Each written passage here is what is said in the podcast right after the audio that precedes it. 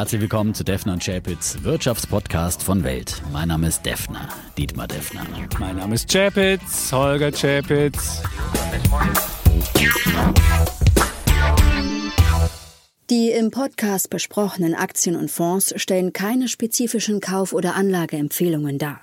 Die Moderatoren und der Verlag haften nicht für etwaige Verluste, die aufgrund der Umsetzung der Gedanken oder Ideen entstehen. Episode 181, lieber Defner. Und heute sind wir mal wieder getrennt, aber nicht, weil ich irgendwie im Rheinland unterwegs bin oder sonst wo im Urlaub. Heute trennt uns Corona. Ja. Der Sohn ist positiv getestet und so führe ich ein Murmeltierleben hier in meiner Wohnung und äh, bin hier heute als Sender aus der Kammer sozusagen. Ja. Oh, aus der berühmten Kammer. Aus der berühmten Kammer. Alles auf Aktienkammer. Die alles ja? auf Aktienkammer, ganz Normalerweise genau. nur zu nächtlicher Stunde, aber heute schon mal Heute mal tagsüber an. nehmen wir diesen Podcast ja auf. Und ja, Corona äh, fordert immer wieder äh, Ja, irgendwie hat Opfer man- von uns allen. Ja, Das irgendwie hat man ist, das äh, Gefühl, man hat das Gefühl, jetzt wird irgendwie die Gesellschaft endgültig ja, durchseucht. Also bei uns war es ja so, wir sind am Samstag, wollten wir zu einer Party fahren, zu Freunden. Und dann haben wir uns natürlich ganz mustergültig vorher getestet alle. Und dabei fiel dann der Fritz auf, der Kleinste, zwölf Jahre, der Einzige, der in der Familie nicht geimpft ist. Und äh, hatte dann so einen richtig fetten Balken beim Tee, was man ja, sonst denkt man immer, sind diese, diese Tests, können die was? Ich kann jetzt sagen, die Tests können was. Und wenn jemand positiv ist, dann ist dieser Streifen so richtig da. Der poppt einem so richtig in die Augen. Wir haben das dann mit verschiedenen Tests gemacht und dann war klar, die Party fällt aus. Also sind wir wieder zurückgefahren mit dem Mietwagen irgendwie aus der Uckermark und ähm, Dann ist das zweite Learning, was wir haben. Der Rest ist ja geimpft und äh, wir sind bis heute alle negativ. Also die Impfung scheint zu funktionieren. Also jeder, der denkt, die Impfung hilft ja gar nicht. Also weder die Frau noch äh, der zweite Sohn, der geimpft ist, noch ich haben irgendwelche, ja, irgendwelche positiven Anzeichen. Auch der Sohn glücklicherweise ist bisher ohne, ohne Symptome. Also insofern haben wir ein relativ nettes Murmeltierleben. Das, was man auch feststellt, das Gesundheitsamt ist völlig überlastet. Wir haben dann irgendwann, erstmal haben wir am Sonntag dann angerufen bei so einer Hotline und dann hat man uns gesagt, nee, also heute, da ist leider gar nichts. Genießen Sie den Sonntag nochmal, weil heute können wir nichts machen. Äh, Da dachte ich mir so, ah, Corona macht Sonntagspause, auch schön. Morgen müssten Sie dann mal losmachen. Wir haben dann trotzdem einen PCR-Test privat gemacht, mussten dann irgendwie dann 59 Euro für zahlen, alles kein Problem. Und dann haben wir dann am Montag nach dem PCR-Test, den wir nachts bekommen hatten, dann ans Gesundheitsamt geschrieben und es hat sich bis jetzt noch nicht gemeldet und es ist völlig, also wenn eine Telefonnummer haben sie abgeschaltet, also heißt es dann, wegen des großen Antrags haben wir keine Telefonnummer mehr. Wahnsinn. Und äh, dann haben wir also eine Mail geschrieben. Es gibt noch so einen so einen Bot, so einen automatischen Bot, aber wenn man da was hinschreibt, dann Mhm. sagt er, bitte buddeln Sie sich zwei Wochen ein und kommen Sie nicht wieder raus. Das Mhm. ist, erinnert so ein bisschen an diesen Ikea-Bot, Ja, den. Kontaktnachverfolgung ist in diesen Zeiten der, der wahnsinns hohen Ja. Inzidenzen natürlich wirklich, wirklich schwierig. Das glaube ich, äh, kann man wirklich nachvollziehen.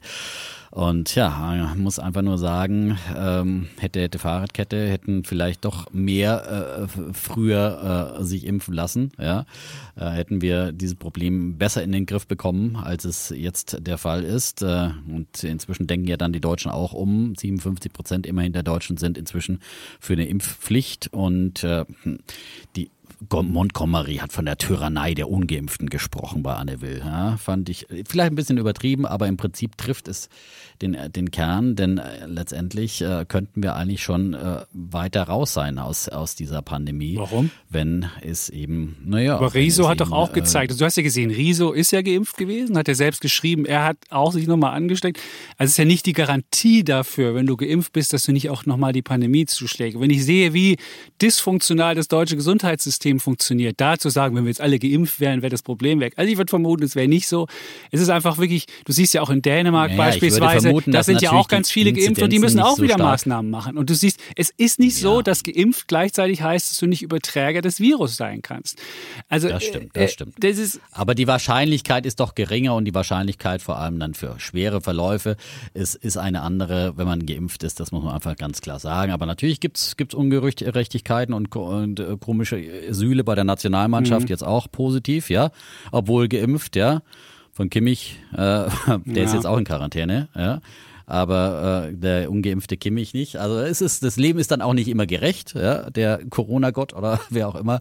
Äh, aber, oder das Virus, äh, das muss man schon sagen. Aber trotzdem ist es natürlich, wären mehr geimpft, hätte man insgesamt natürlich diese Pandemie äh, stärker eingedämmt äh, und äh, Trotzdem gibt es natürlich Impfdurchbrüche, ist ja keine Frage. Ähm, aber ich finde es auf jeden Fall gut, dass man jetzt einfach wieder über verschärfte Maßnahmen nachdenkt. Und ich finde, also Impfpflicht ist ja sicherlich, kann man nicht durchsetzen, weil dann gibt es den ganz großen Aufschrei.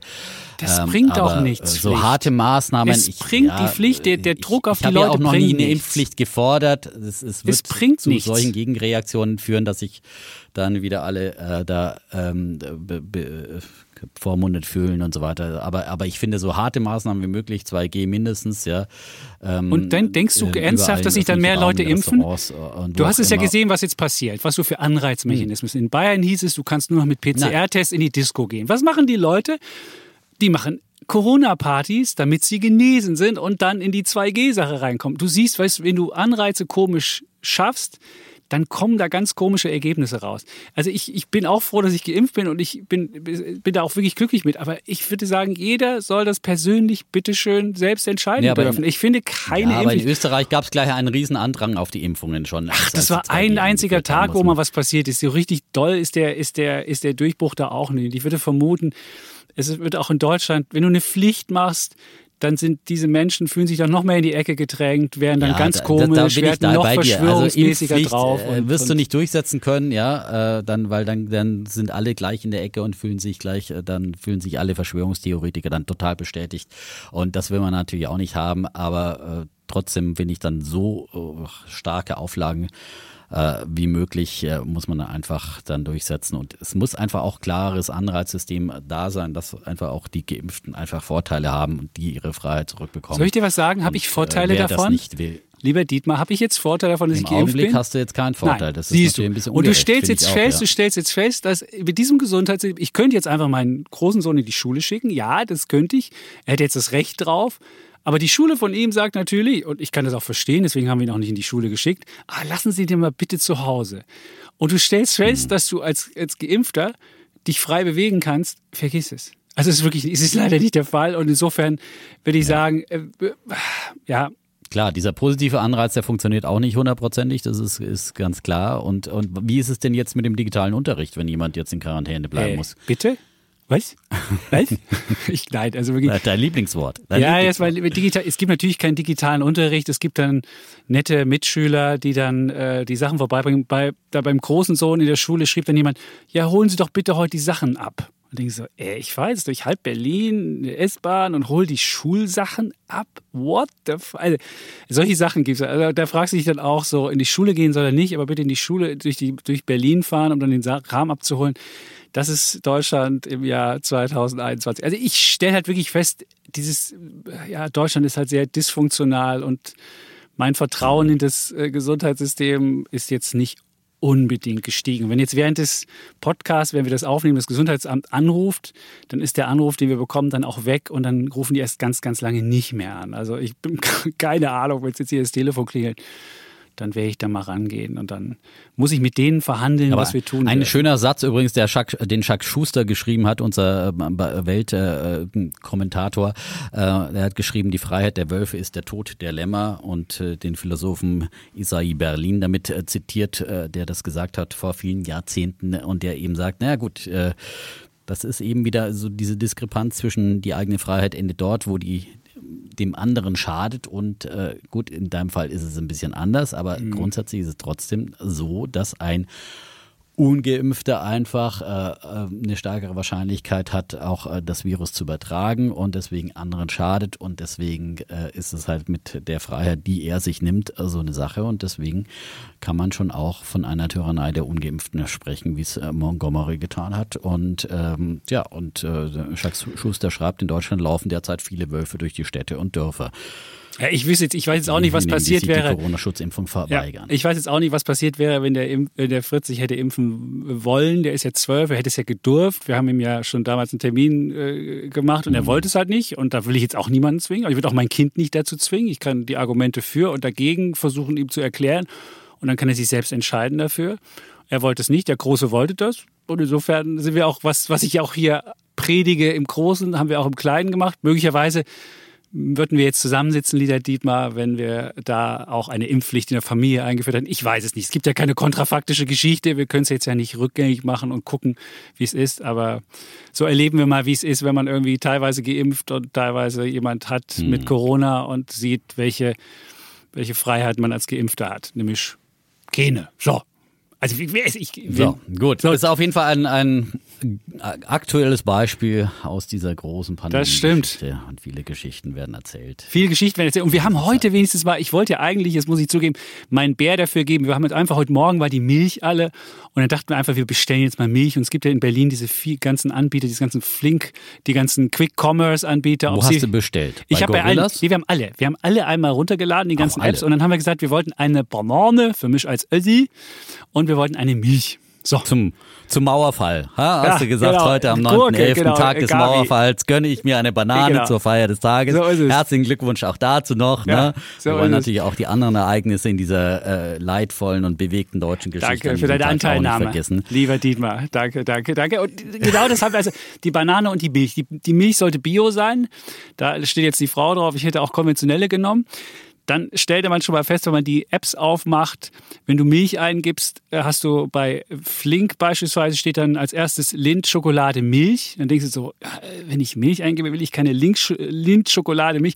Also du kommst schon mal zu ganz komischen Ergebnissen. Wenn du bei Gorillas Milch eingibst, kriegst du erstmal die Hip Abendbrei Milch. Und dann kriegst du, ich weiß nicht, vielleicht ist das die meistbestellte bei ich denen. Haben wahrscheinlich dein Profil irgendwo anders getrackt, was du sonst noch so. Und dann hattest du die, die Harvest, die Harvest Moon Milk. Das ist so eine, wahrscheinlich, die ist dann oh. ge, geerntet worden bei Mondschein. Die gab es dann Vollmond. vorher auch. Bei ja, Vollmond. Das ist dann ökologisch vollkommen korrekt, ja. ja. Also ich meine, ja. Und, äh, Gibt es ja auch die Strömungen ja. in der, im Biolandbau. Genau, ja. die, die, war auch, ich muss auch sagen, bei, bei, bei wer, wer so ein bisschen ESO-mäßig drauf ist und so ein bisschen Bio angehaucht, der ist bei Gorillas am besten aufgehoben. Der ist am schlechtesten bei Gettier aufgehoben. Also Gettier hat das schlechteste Angebot. Die haben auch was die mhm. Zeiten angeht, uns enttäuscht. Die haben gesagt, sie würden in 19 Minuten kommen, waren aber dann in 28 Minuten da. Flink hat gesagt, 12 Minuten, waren nach 9 Minuten da. Du musst dir vorstellen, du bestellst wow. also eine Milch, eine Banane und du musst nur eine normale Liefergebühr von 1,80 zahlen, dann bringen die dir äh, äh, Ware Krass. im Wert von von 2 Euro irgendwas plus eben die 1,80 und in acht ich Minuten. hoffe, du hast noch Trinkgeld gegeben. Ja, wir haben auch noch Fahrer. Trinkgeld gegeben. Und dann steht da so ein Typ da, da mit einem, mit einem, mit, mit so einem Tüte, also Papiertütenterror hast. Also alles wird in hm. riesigen Papiertüten gebracht. Also das ist auch schon mal schlecht. Und ja, der ist wirklich, aber nach ja, acht keine Minuten. Plastiktüten ist doch ich frage mich, wie kriegt der eine Biomilch und eine Banane in acht Minuten zu dir rangeliefert? Aber es war schon mal gut. Gorillas hat bestimmt schon einen Algorithmus, wo er deine, deine vorlegen ich weiß, kann. Na, ich hab, ach, Immer eine Biomilch und eine Banane fertig oh. gepackt bereit, ja? ja? Vor allem am Tag des Mauerfalls, ja. genau. Und dann hatten wir, ja. und dann haben wir probiert bei Gorillas, die haben gesagt, äh, sie würden 19 Minuten brauchen, waren auch genau 19 Minuten. Die haben dich alle fünf Minuten mit so ich, du hast bestellt, du bist geil. Wir machen die Bestellung für dich fertig. So alle zehn Sekunden halt bekamst durch. du so neue halt Meldungen. Halte durch, so, so, weiß ich nicht, so, so Parolen. Das war ein bisschen nervig. Aha. Das Handy lief schon heiß. Das ist der weil Pip Glöckner Algorithmus. Ja, irgendwie sowas, genau. Und du solltest bei Gorilla solltest du vorher schon Trinkgeld machen. Da denke ich so, ey Freunde, vorher Trinkgeld? Was? Vorher? Ich doch danach Trinkgeld machen. Das hatten sie irgendwie falsch programmiert. Und du musstest, wenn du weniger als 10 Euro bestellst, noch 2,10 Euro zuschlagen. Dann habe ich noch irgendwie einen anderen Kram bestellt. Das funktionierte ziemlich gut. Und nach, nach drei Bodowin äh, Biomilch war auch das Lager leer. Das sahst du dann auch sofort. Also siehst, viel mhm. haben die nicht. Also wer heute noch Aber bei Gorillas das liefern lassen will, ist weg. Hast du alles leer gekauft? Habe ich ja. alles leer gekauft. Äh, ja, ja. Und der Gettiermann, der Hamster. war. Der, der Hamster, der Hamster ist zu Hause und jetzt kann er nicht mehr zum Lidl rennen, jetzt muss er von zu Hause aus hamstern, so ja. Und, und der Gorillafahrer mit dem Hamsterrad unterwegs sozusagen. Und dann, ja? Genau, dann kam äh, der Gettiermann und der, der, der Gorillasmann waren dann zusammen im Aufzug, beide mit Masken, sehr vorbildlich, aber auch der Gettiermann wirklich, die Tüte war ohne Branding Das Angebot war miserabel. Dann haben sie zum Schluss gesagt, nee, leider die Milch können wir dir nicht bringen. Na gut, dachte ich mir, dann muss ich mir halt was anderes bestellen. Okay, das wenn du jetzt. Schulnoten vergibst, wer, wer waren die besten? Also äh, quasi Gesamtbewertung, ja? Schreiben Ah, das wir zur Gesamtbewertung. ich fand Food Panda war auch noch Von gut. Die eins haben, bis sechs Die haben auch ein gutes, die haben auch ein gutes. Also ich würde, wenn ich jetzt, wenn ich jetzt äh, Flink war halt der schnellste, hat aber nicht das breiteste Angebot gehabt. Das breiteste Angebot hatte Mhm. Food Panda, was äh, überraschend ist. Das sind ja die, Mhm. ähm, die ja selbst sich jetzt einen Anteil an Gorillas gekauft haben. Dann war Gorillas das zweitbeste Angebot. Die gehören zu Delivery Hero, ne? Genau, Delivery Foodpanda. Heroes Food Panda Oder? ist aber ja. auch, ist aber auch Ja. äh, ähm, Gorillas und Flink waren aber die schnellsten. Also ich finde, Flink hat einfach das am besten rausgehabt, fand ich. Und Gettier wird leider nicht überleben. Also mit diesem Service, mit diesem Kram. Der Typ war, und auch Gorillas Okay. war auch der hipste Mann. Also meine Frau hat sie alle entgegengenommen, es waren alles Typen. Und die meinte, der Gorillas-Mann, der hätte wirklich am hipsten ausgesehen und guckte mich dabei so ver, ver, Das muss aber nicht an. querschnittsmäßig sein, ja? Das kann natürlich, ja.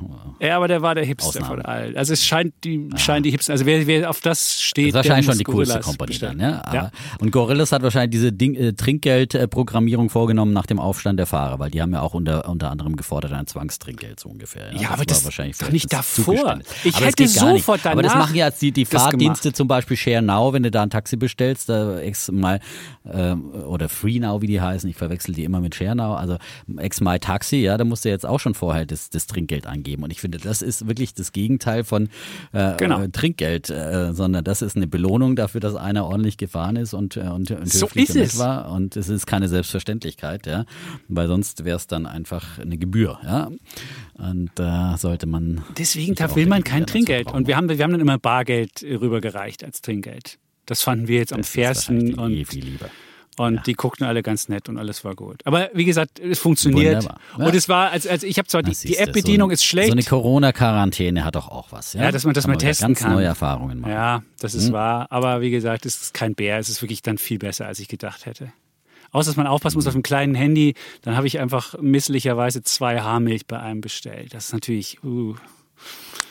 Naja, die hält sich ja. Ne? Genau, die stellen wir jetzt in den. Keller, Ist ja wenn gut, dann bisschen- große- wenn ist ja gut, wenn man ein bisschen Vorrat Hause Genau, hat. wo ja? jetzt die Milchkrise in Deutschland kommt. Genau, die Milchkrise kommt, dann Jetzt habe vor ich noch. Weihnachten, ich meine, vor Weihnachten, das wird doch wieder das große Hamstern, ja? Hast du schon all deine Weihnachtsgeschenke zusammen? Ich meine, die Einzelhändler habe ich heute gelesen, die, die rechnen jetzt mit Lieferengpässen bis weit in das nächste Jahr Mhm. hinein, ja? Also wenn du jetzt meinst, du kannst einfach Geschenkgutscheine austeilen, äh, die du dann im Januar einlöst, ja?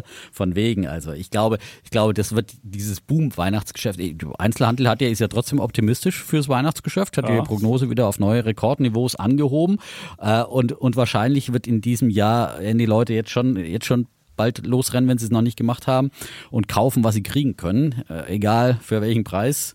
Und am Ende gibt's dann das Gutscheinbusiness von Jochen Nee. Schweizer. Die werben Am gerade bei Ende gibt's auch, den äh, Defner und Chapitz Hoodie. Am Ende gibt's den Defner und Chapitz genau. Den das ist am überhaupt Ende. die So. Geschenkidee. So, an dieser Stelle, ja, ja, haben wir jetzt überhaupt nicht so geplant, aber es ist äh, eine spontane Eingebung, ja, für die Geschenkidee des Jahres. Alles ausverkauft von wegen. Es gibt ihn. Er kommt tatsächlich, ja, bald in einem Online-Store in ihrer Nähe. Also nächste Woche wurde uns versprochen, ist die, die Produktion läuft jetzt an und nächste Woche gibt's hier exklusiv in unserem Podcast als allererstes den Link zum Defner und Chapitz Hoodie.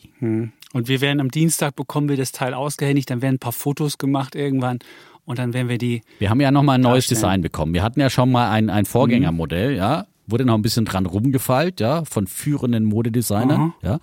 Und Das sieht wirklich, der, Der sieht wirklich letzte gut Schrei. aus. Der sieht wirklich gut ja, aus. wirklich dieses Weihnachten, der letzte Schrei. Ja. Weihnachten 2021. The Must-Have unterm Christbaum. Den müssen Sie haben. Ganz genau. Den muss man wirklich Den müsst haben. ihr haben. Ja? Und ich bin ja am Wochenende wieder mit, mit einem Hörer gejoggt und der hat auch mich gefragt danach.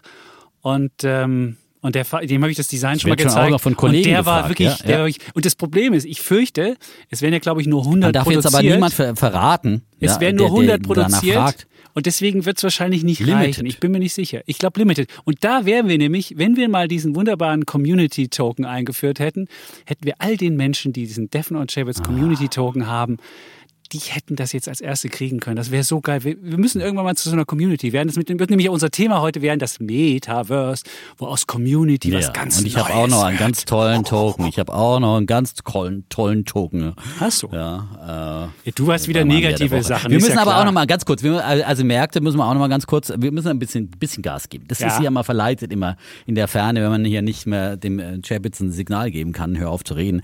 Ähm, dann, äh, also DAX, neues Allzeithoch, über 16.000 zum ersten Mal geschlossen in der letzten Woche.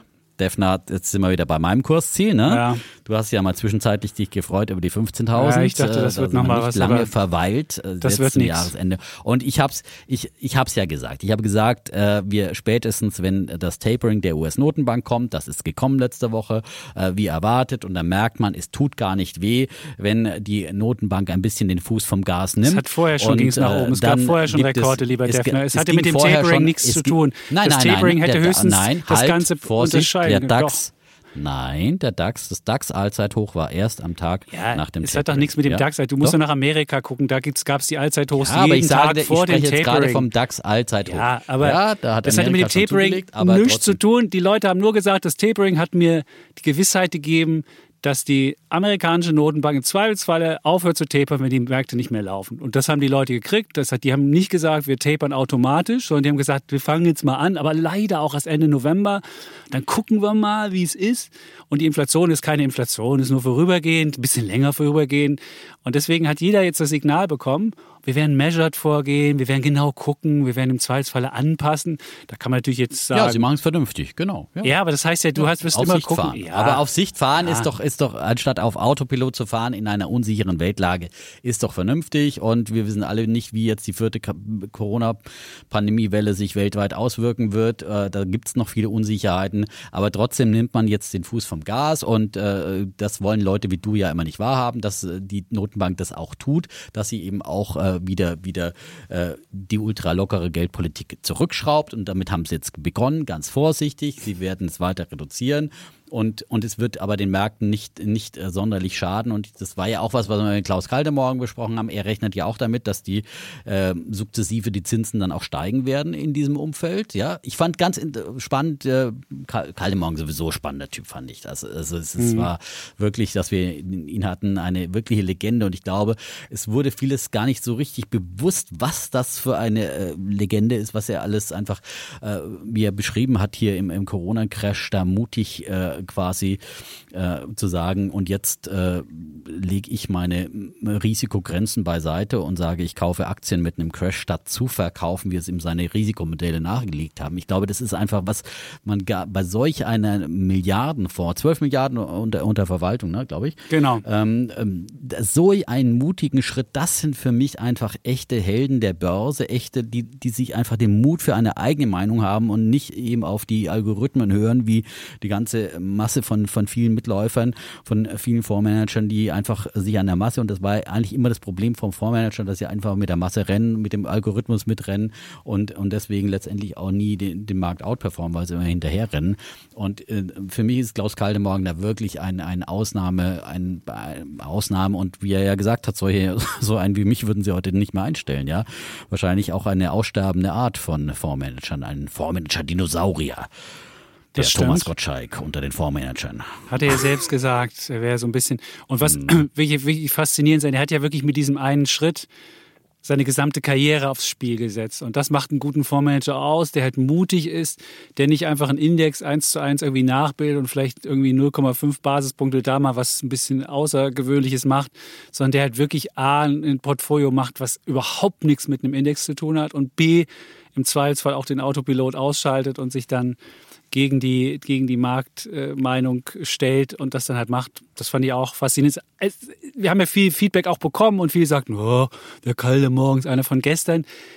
Würde ich sagen, vielleicht in, in einigen Denken, was auch die, die, die Kryptowelt anbetrifft, aber was, was so die, die Marktideen anbetrifft, da steht er für seine Ideen, da ist er halt nicht ein, nicht ein um, Umfallmännchen und das fand ich wirklich, diesen Mut, das fand ich schon, schon wirklich ähm, faszinierend. Und wir haben ja, wir hatten ja dann in, bei Alles auf Aktien den, den anderen König Midas der Neuzeit, nämlich ähm, den Beckers, Jan Beckers. Und dann haben wir ja gesagt, der Klaus äh, ist kein großer Krypto-Anhänger und haben dann den Jan Beckers mal aufgefordert, das dem Klaus zu erklären, wie, wie, warum es Krypto gibt. Er hat es ja hoffentlich dir auch erklärt. Und dann hat er gesagt, ja, dass er auch. Ich habe auch aufmerksam zugehört. Siehst in du? der Tat. Und dann, ich meine, wenn du dann nicht jetzt sagst, das ist, da ist was dran, dann weiß ich es ja Alles auch auf nicht. Krypto. Nein, ich sagte nicht alles auf Krypto, Nein, hat er auch nicht gesagt. Aber, aber er wird mit dem Klaus, er würde mit dem Klaus auch irgendwie einen Kaffee trinken und ihm das erklären. Und ich habe jetzt die DWS angeschrieben und habe vorgeschlagen, dass wir nochmal ein Treffen der König, König Midasse. Oh. Äh, sagt man Dem- das so? Der König Mide oder Das ist ein. Eigenname. Ich weiß nicht, ob Genau, der König Midas war. Eigennamen, Und dann äh, würden wir das Mikrofon da hinhalten und würden mal gucken, was dabei rauskommt. Das wäre natürlich sehr spannend. Aber ja. bisher habe ich noch keine Aber ich Antwort meine, jeder hat bekommen. auf seine Art und Weise recht. So ich es. finde auf jeden Fall, wa- was äh, Klaus Kaldemorgen richtig gesagt hat, äh, Krypto ist nicht meine Welt und letztendlich habe ich auch keine Ahnung davon und ich muss nicht überall dabei sein. Ich glaube, das ist eine ganz wichtige Lehre für jeden Anleger. Und dann kann man sagen, jetzt das- der ist jetzt äh, zu alt für Krypto oder was auch immer. Aber ich glaube, diese ist eine der wichtigsten Lehren überhaupt, die man aus diesem Podcast auch lernen kann, ähm, dass man einfach sagt, man muss nicht überall mitmischen. Man muss nicht bei, bei, schon in den Branchen alleine, wenn man jetzt im Aktienuniversum sich tummelt. Man muss nicht bei jeder Aktie dabei sein. Es gibt einfach Geschäftsmodelle, die versteht man nicht. Das ist die alte Warren Buffett-Lehre. Wenn ich mich mit einem Geschäftsmodell nicht auskenne, dann lasse ich die Da Finger geht es davon. um ein Geschäftsmodell, Und da genauso- geht es um einen genauso Riesen, da geht es um einen. Riesentrend. Und das ist der Unterschied. Ja. So wie Warren Buffett Technologie komplett verpasst hat, hat der Klaus, ich meine, ich verstehe nicht, was, was mir immer noch nicht, immer noch schleierhaft ist, wie du 10% Gold in deinem Fonds haben kannst und nicht sagst, okay, mir reicht. warst doch immer der große reicht, Goldbulle Ja, bin ich hier. ja auch. Aber ich kann auch sagen, wenn ich sehe, dass da Umschichtungen stattfinden, dass Leute sagen, hey, es gibt ein neues Gold, dann kann ich auch sagen, Aber da 7% gibt es keine, Gold. da gibt es keine 7% Gold und Zeithistorie dafür, keine Korrelation auf lange, lange Zeit und dieses Argument irgendwie, Krypto ist ein Schutz gegen Inflation. Neulich hatte ich einen, einen Krypto-Experten, der bei mir auch äh, in, in, Julian Hosp, Hobbs, Hobbs, Hobbs oder Hosp, äh, der sagte auch, der, es gibt einfach, man kann das nicht verlässlich sagen, es gibt einfach keine, Krypto gibt es einfach noch nicht in inflationären Zeiten. Äh, ist halt die letzten Jahre steigt Krypto, aber ob das dann einfach wirklich auch äh, bei langen Inflationstrends äh, dann ein Schutz ist, äh, das ist, das ist einfach, lässt sich einfach nicht nachweisen. Da hast du mit Gold eine ganz andere Historie. Ja? Aber ich sehe Äh, doch, ich sehe halt die Fundflows. Ich sehe doch, es gibt doch bei JP Morgan so einen Typen, der macht immer Fundflows und der hat rausgefunden, dass viele Leute ihre Goldpositionen verkauft haben und sie umgeschichtet haben in Krypto. Und wenn ich diesen Trend sehe, so wie du auch bei Kryptowährungen ja guckst, welche Kryptowährung ist gerade angesagt, wo finden Projekte statt, wo wird was programmiert und du siehst, die Leute ziehen vom einen zum anderen, dann musst du einfach auch ein bisschen mitziehen. Ich meine, du sollst ja nicht deine gesamten Gold ja gerade verkaufen Kalte und 10% Morgen aus, Krypto dass er machen. nicht den, den, den Trends hinterher rennt, ja, sondern ja. äh, eine klare Positionierung, eine klare Meinung hat und äh, und ich glaube, dann bist du einfach längerfristig wirklich dann mit dieser Asset Allocation, mit diesem Risikoprofil, da mit dieser Mischung besser aufgehoben. Nee, bist du der Dinosaurier, äh, wenn es dumm läuft. Wenn du wieder, wie Warren Buffett, du siehst, der hat in den letzten Jahren hat er underperformed.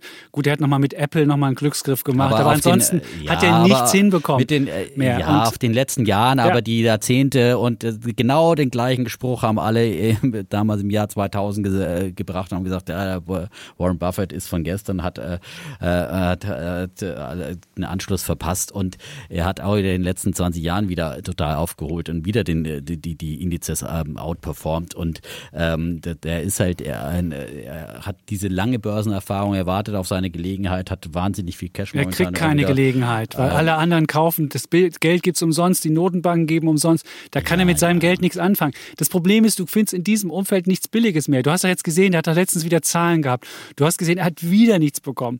Und ich meine, das kann ja nicht sein, dass du dann irgendwie das Geld da verhalt und siehst, wie alles davonläuft. Du kannst natürlich jetzt darauf hoffen, dass irgendwann der Riesencrash kommt und du dann sagst, jetzt kann ich einsteigen. Aber wann kommt der?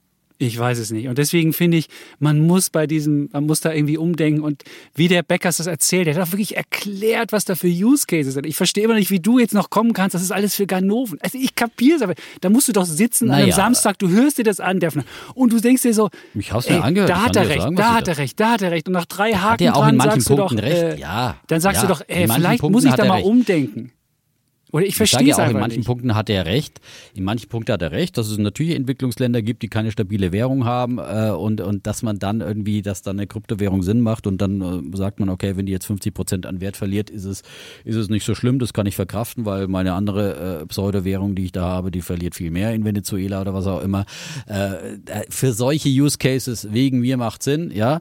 Ähm, und dann äh, diese ganze Tokenisierung, ja, bis hin zu den äh, zu den äh, zu den äh, zu den Anwendungen. So Wie geil ist also das? Du hast ein Kunstwerk, du verkaufst es, du programmierst da rein, jedes Mal, wie das Kunstwerk weiterverkauft wird, dann kriegst du als Urkünstler 10% davon ab. Ey, wie geil ist das denn? Das gibt's bisher nicht.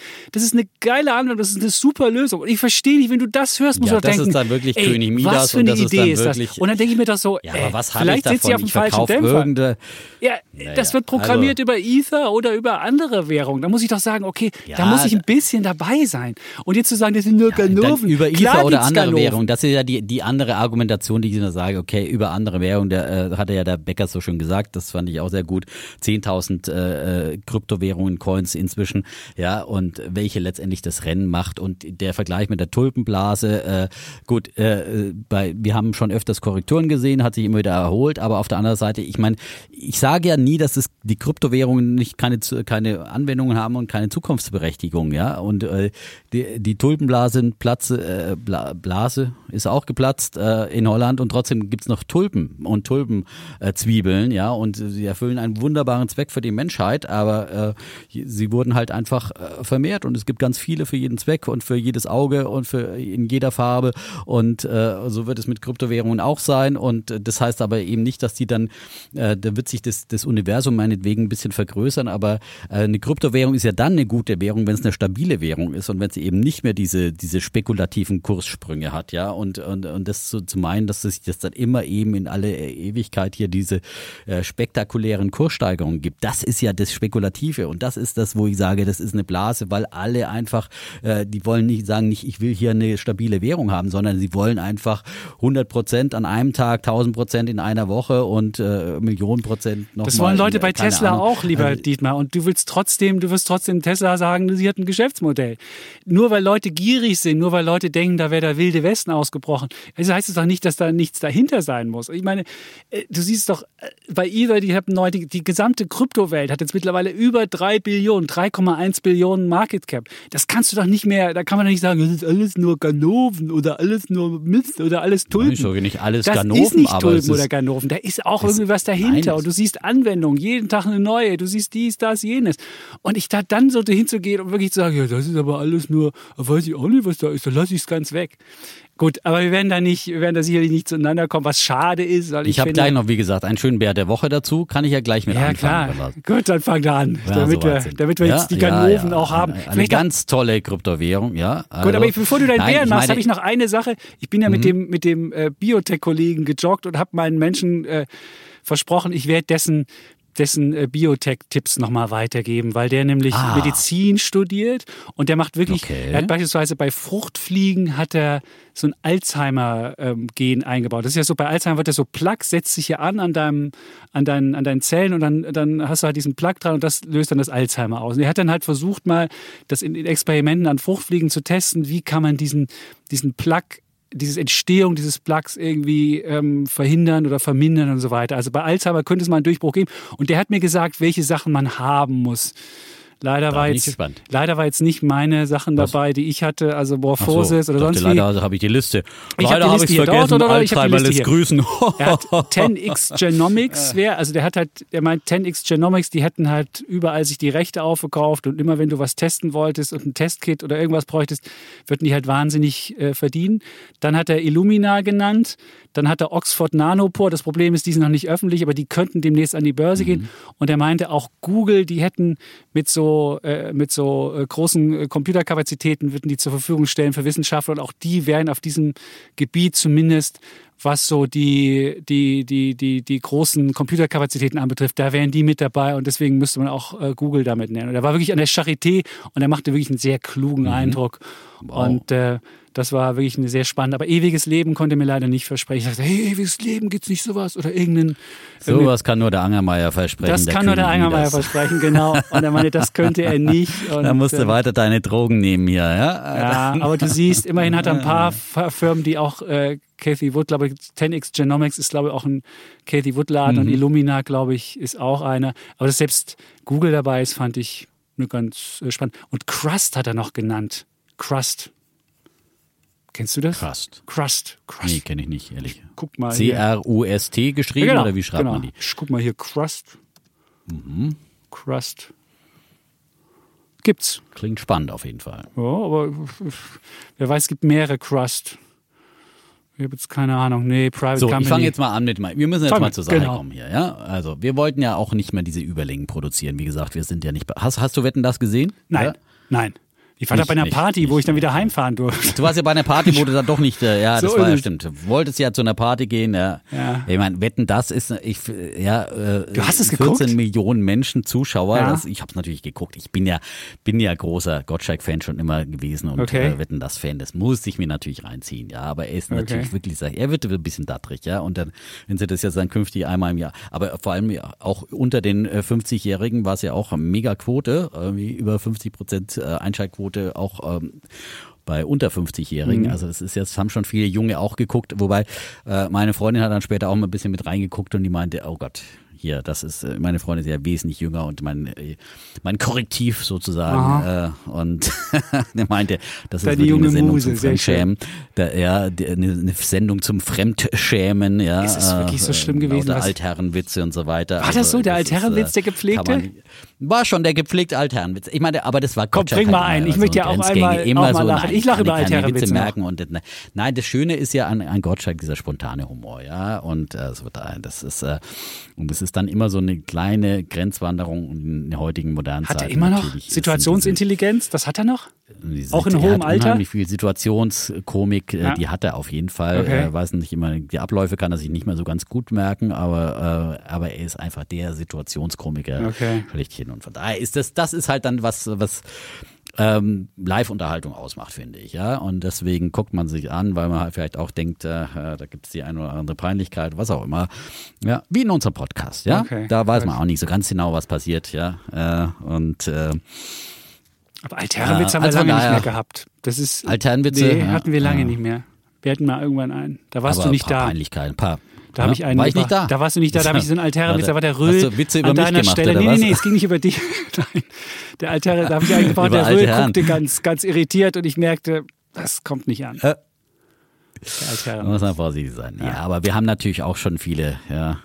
Fettnäpfchen nicht ausgelassen. Ja, das Gut, ist, bevor wir das jetzt machen, so, fang also, einfach mit deinen Bären oder Bullen an. Fange ich jetzt Bär, mal mit meinem Bär der Woche an. Ja, ja wie gesagt, äh, im, wie, wie schafft man es, äh, heutzutage äh, irgendwie sicher äh, irgendwie ähm, was zu ergaunern, ja. Man muss einfach, man braucht ein, ein, ein Hype, der mega ist, ja, und ja. Äh, dann braucht man noch äh, zwei, am besten zwei Hypes, ne? Zwei also, Hypes. Ähm, zwei Ach, Hypes, stimmt. ja, die zusammenkommen und dann mega, mega versprechen und dann funktioniert das äh, Gier Hirn frisst. In dem Fall haben sich also äh, ein paar äh, sicherlich kluge Menschen was ausgedacht. Man nehme also die meistgesehene Serie aller Zeiten, Squid Game, auf Netflix, ja, und äh, und dann noch eben das Zauberwort fürs Reichwerden dazu, nämlich Kryptowährungen, ja, und das ähm, rühre man zusammen und äh, garniere es mit einem Hype in den sozialen äh, Medien oder koche es damit auf, würde ich mal sagen, ja, damit ah. richtig schön anbrodeln, ja, abschmecken und dann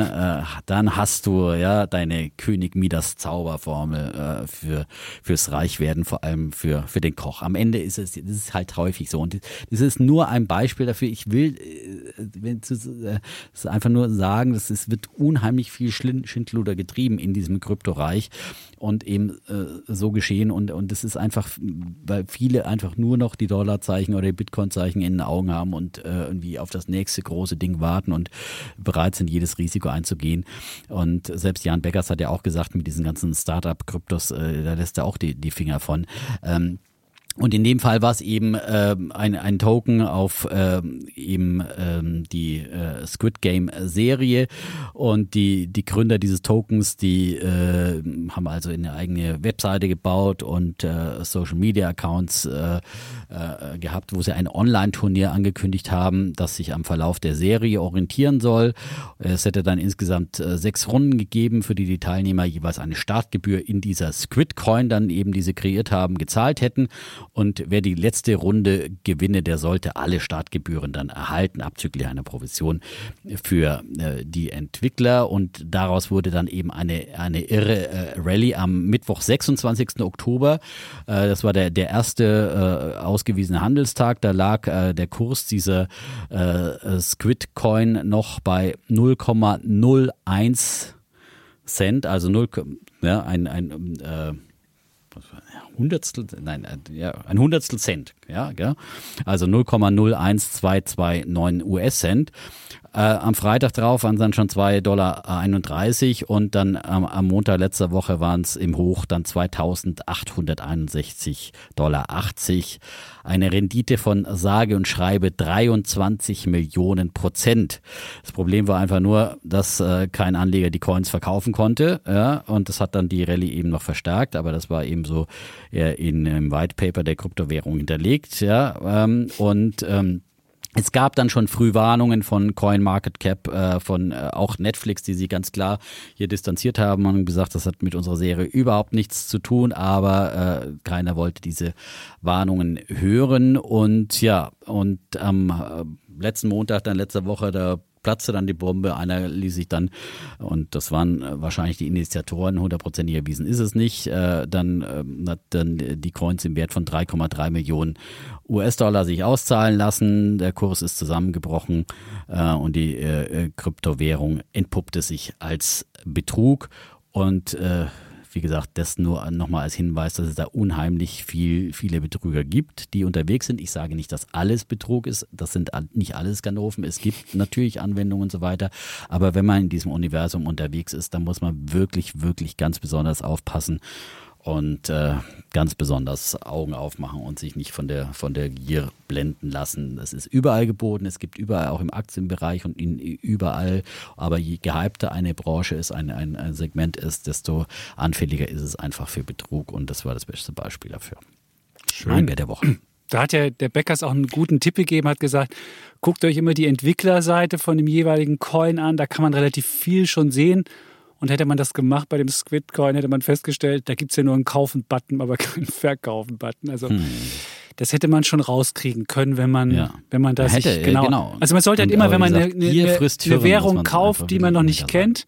Es gab ja immer die auch die Frage, die wir, die wir da besprochen haben, was wird denn die Währung sein, auf der diese synthetisierten Aktien dann äh, laufen? Und da findet man auch Währung und das kann man auch mal, also jeder kann das mal recherchieren, man findet ganz schnell da welche, ich will jetzt keine nennen, weil sonst äh, ähm, würde ich da irgendeinen Hype vielleicht lostreten, was wir ja nicht wollen. Aber man kann halt wirklich dann immer genau gucken auf die Entwicklerseite, was gibt es da? Ist das was Solides? Ist da, gibt es da nicht tausend Rechtschreibfehler bei der, bei der, bei der Squid Game-Seite? Da waren ja tausende Fehler. Es war ja einfach, man merkte auch, das war jetzt besonders hastig zusammengeschustert und ja, so kann man immer Hat mal alles gucken. nicht gestört, ja.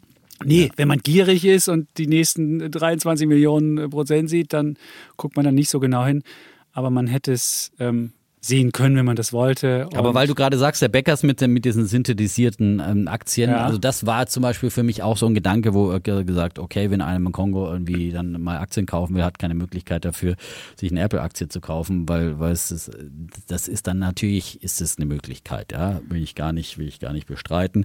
Ähm, und äh, für solche Anwendungen, aber wie gesagt, was das dann wiederum die, die richtige Währung dafür ist, also da mich äh, so weit reinzufuchsen und dann da irgendwie ein einem Pferd unter diesen Tausend, Zehntausenden rauszufinden, mhm. ja, dass das diesen Trend wirklich ausmacht. Also ich würde dann, also wenn ich wirklich mich eines Tages entscheide, äh, Krypto beizumischen, dann würde ich, glaube ich, wirklich sowas machen wie diesen Bäckersfonds, ja. Mhm. Oder äh, paar Schaufelhersteller wegen mir. Ja, du weißt, ich, ich ne, sollte der Defner langsam, mir, ne? kippen und so. Ja, das ist gut. Ja, man wird unten angenagt, ja. Also, ja.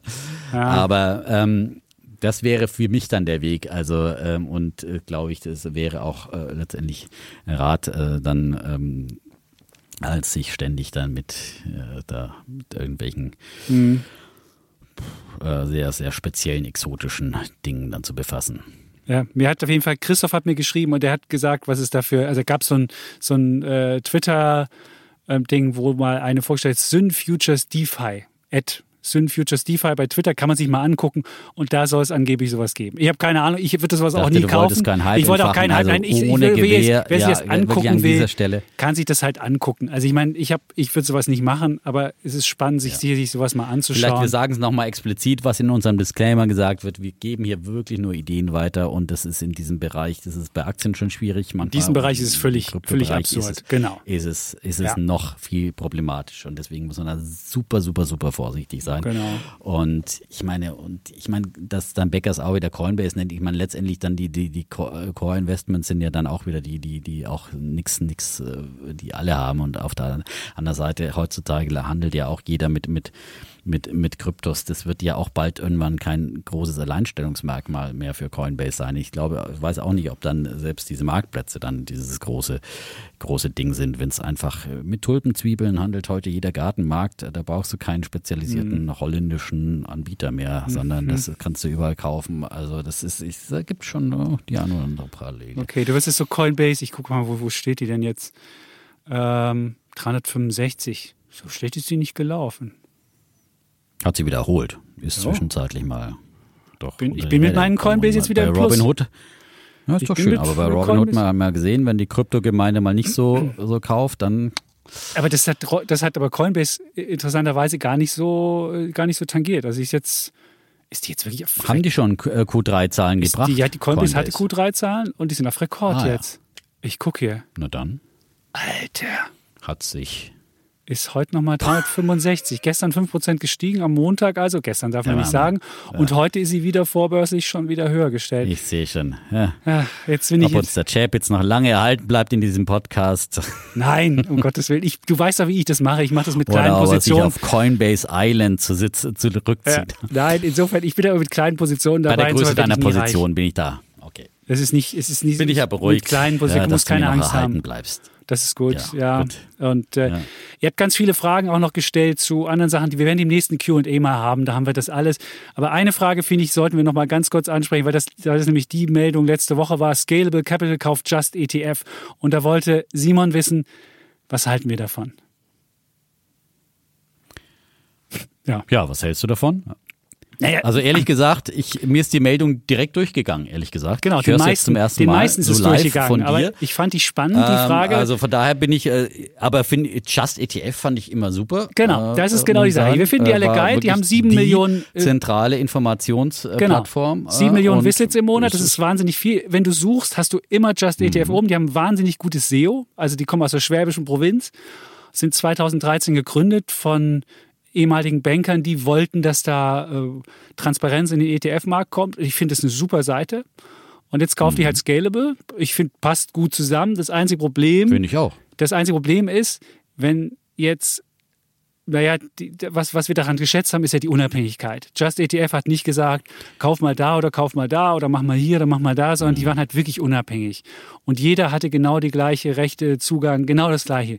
Und da muss man halt aufpassen, wenn das weiter so ist, finde ich, ist das ein guter Deal? Dann können aber das Entscheidende ist ja, Unabhängigkeit. Aber das Entscheidende, ja genau, aber das Entscheidende ist ja bei der Unabhängigkeit von Just ETF, dass sie von den ETF-Anbietern unabhängig sind, ja.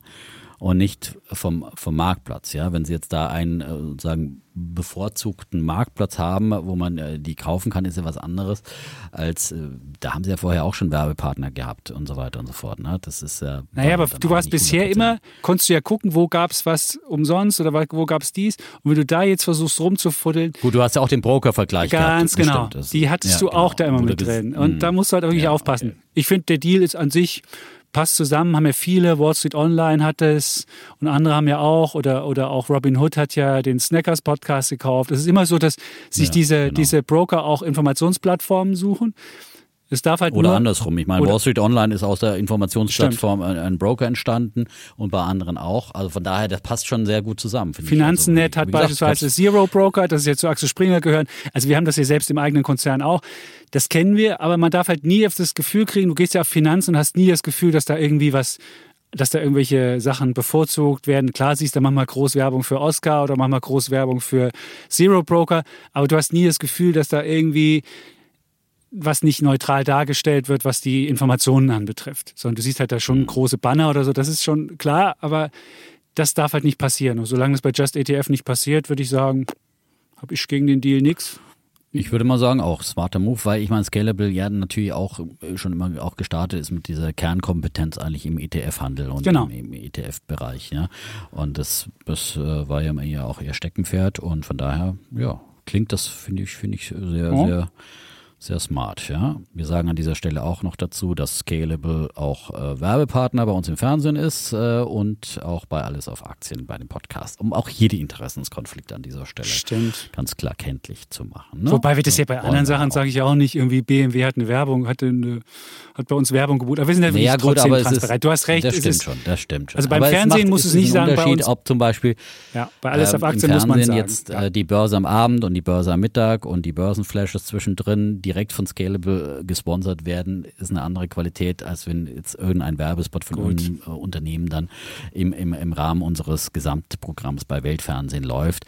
Ähm, das ist so, aber trotzdem gilt auch hier, dass es natürlich hier auch keine äh, keine direkte Beeinflussung und so weiter gibt. Aber das einfach der Transparenz halber kann man es dazu sagen. Die Leute sehen das ja auch äh, äh im, im, Fernsehen und ähm, aber ich finde es schade auch nicht, wenn man es wenn man es mal extra sagt. Aber ähm, und wie gesagt, ich habe noch nicht mal diese Meldung mitbekommen, ja, aber jetzt von dir. Ja, ich, habe sie auch mitbekommen. Ich habe sie mitbekommen durch den äh, Kollegen, der es mir geschickt hat. Und da habe ich mir ist, mir ist auch, ich habe es überhaupt nicht mitbekommen. Freitagabend ist angeblich verschickt worden und äh, ja. Und das ist natürlich auch ein schlechter Zeitpunkt für Pressemitteilung, würde ich mal sagen. Da geht sowas da mal ein bisschen unter. Vielleicht wollte man das auch so.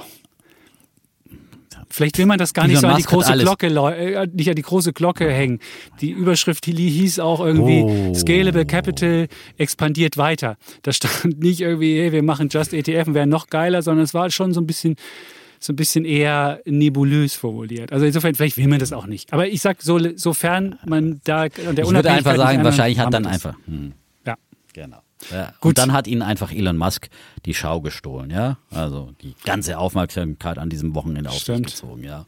Und da ist dann diese Meldung einfach hier runtergefallen. Willst ja. du vielleicht auch mal sowas machen? Soll ich meine Was? Jumia, soll ich 10% bei der Jumia-Aktien verkaufen? Willst du das nicht mal als, als, als, als Twitter-Umfrage machen? Ha? Nee, ich merke schon. Du bist auch ich bin bei Twitter gar nicht bei Twitter, weißt du? Ja, Stimmt. Ja, genau.